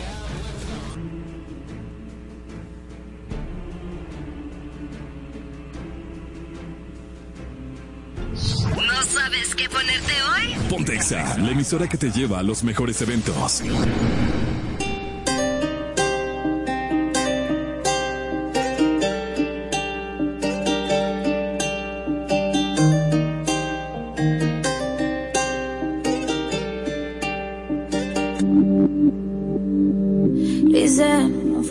Que analice.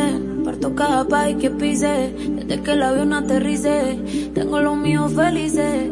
Eso es lo que siempre quise. Yo no tengo gente que me envidia. Yo lo que tengo es aprendices. Quieren ser como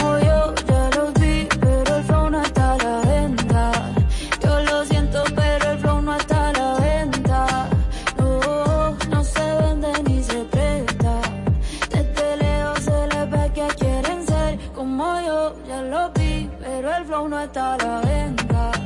Yo lo siento, pero el flow no está a la venta. No, no se vende ni se presta.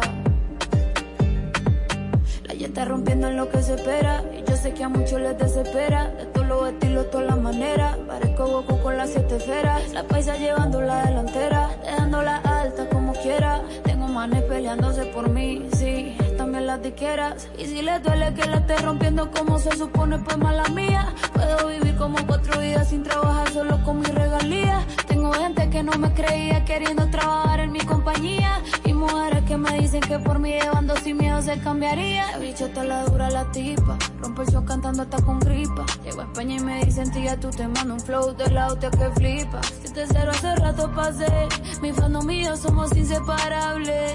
Me siento increíble imparable. Quieren ser como yo, ya los vi, pero el flow no está a la venta. Yo lo siento, pero el flow no está a la venta. No, no se vende ni se presta. Que quieren ser como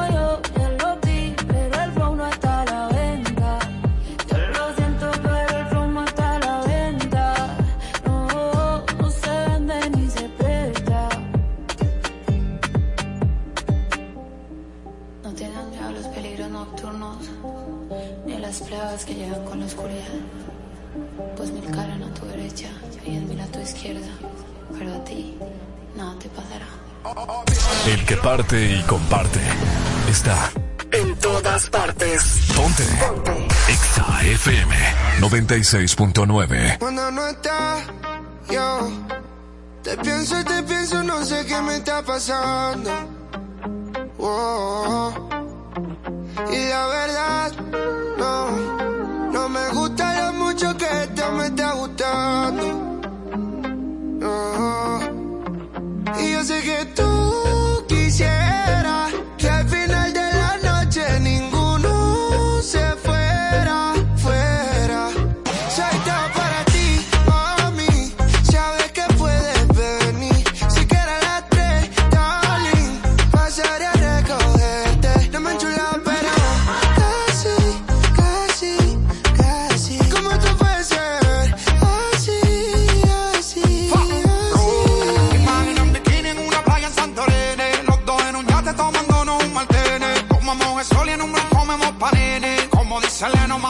patas ¿Tú te imaginas?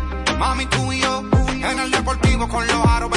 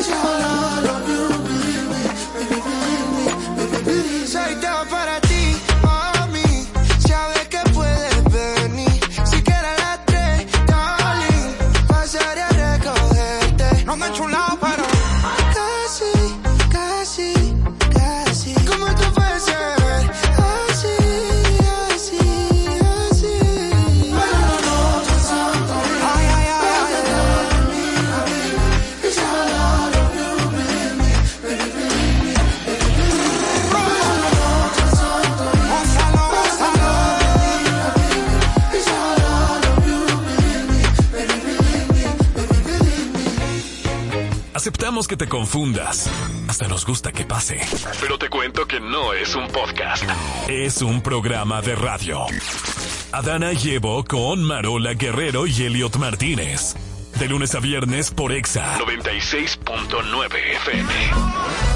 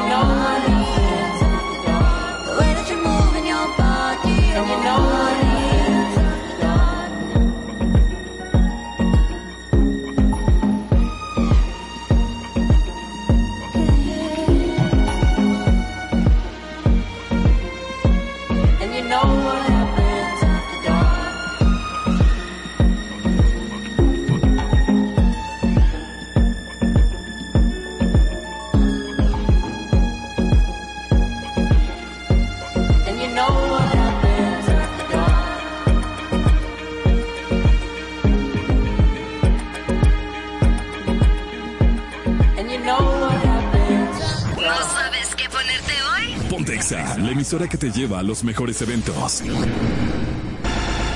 Esta es la hora en Exa 96.9.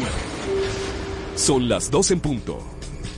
Ponte Exa FM. Estás escuchando la mezcla de Felito Music. Felito en Exa. Buenas tardes, buenas tardes, buenas tardes, buenas tardes. Ya por aquí tu servidor Felito Music. Adiós, las gracias en vivo por Exa 96.9 en este jueves 23 de noviembre. Jueves retro, jueves de clásicos, jueves de TVT. Así que repórtame la sintonía desde ya a través de nuestro WhatsApp Exa en el 829-292-8501.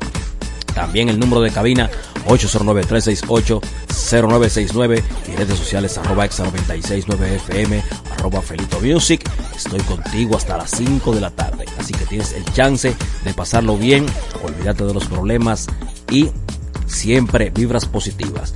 Feliz día de Thanksgiving a los que nos escuchan a través de arroba exa 969fm slash eh, eh, arroba eh, a través de exafm.com diagonal República Dominicana. Oh yeah. Por ahí nos escuchas en cualquier parte del mundo, así que en Estados Unidos mucha gente siempre sintonía conmigo y con la emisora, así que para ellos Happy Thanksgiving. Vamos a empezar la tarde, a empezarlo bien, buena música y este temita en honor al señor Máximo Díaz, que hoy acaba de partir al cielo. Así que para toda mi gente de Mañana Deportiva, Jansen Pujols, Satoshi, Terrero, David Terrero, eh, mis condolencias y paz a los familiares de nuestro amigo el ingeniero Máximo Díaz. Que yo- Máximo Díaz, que yo sé que esta canción siempre me la pedía. Como es que va metiendo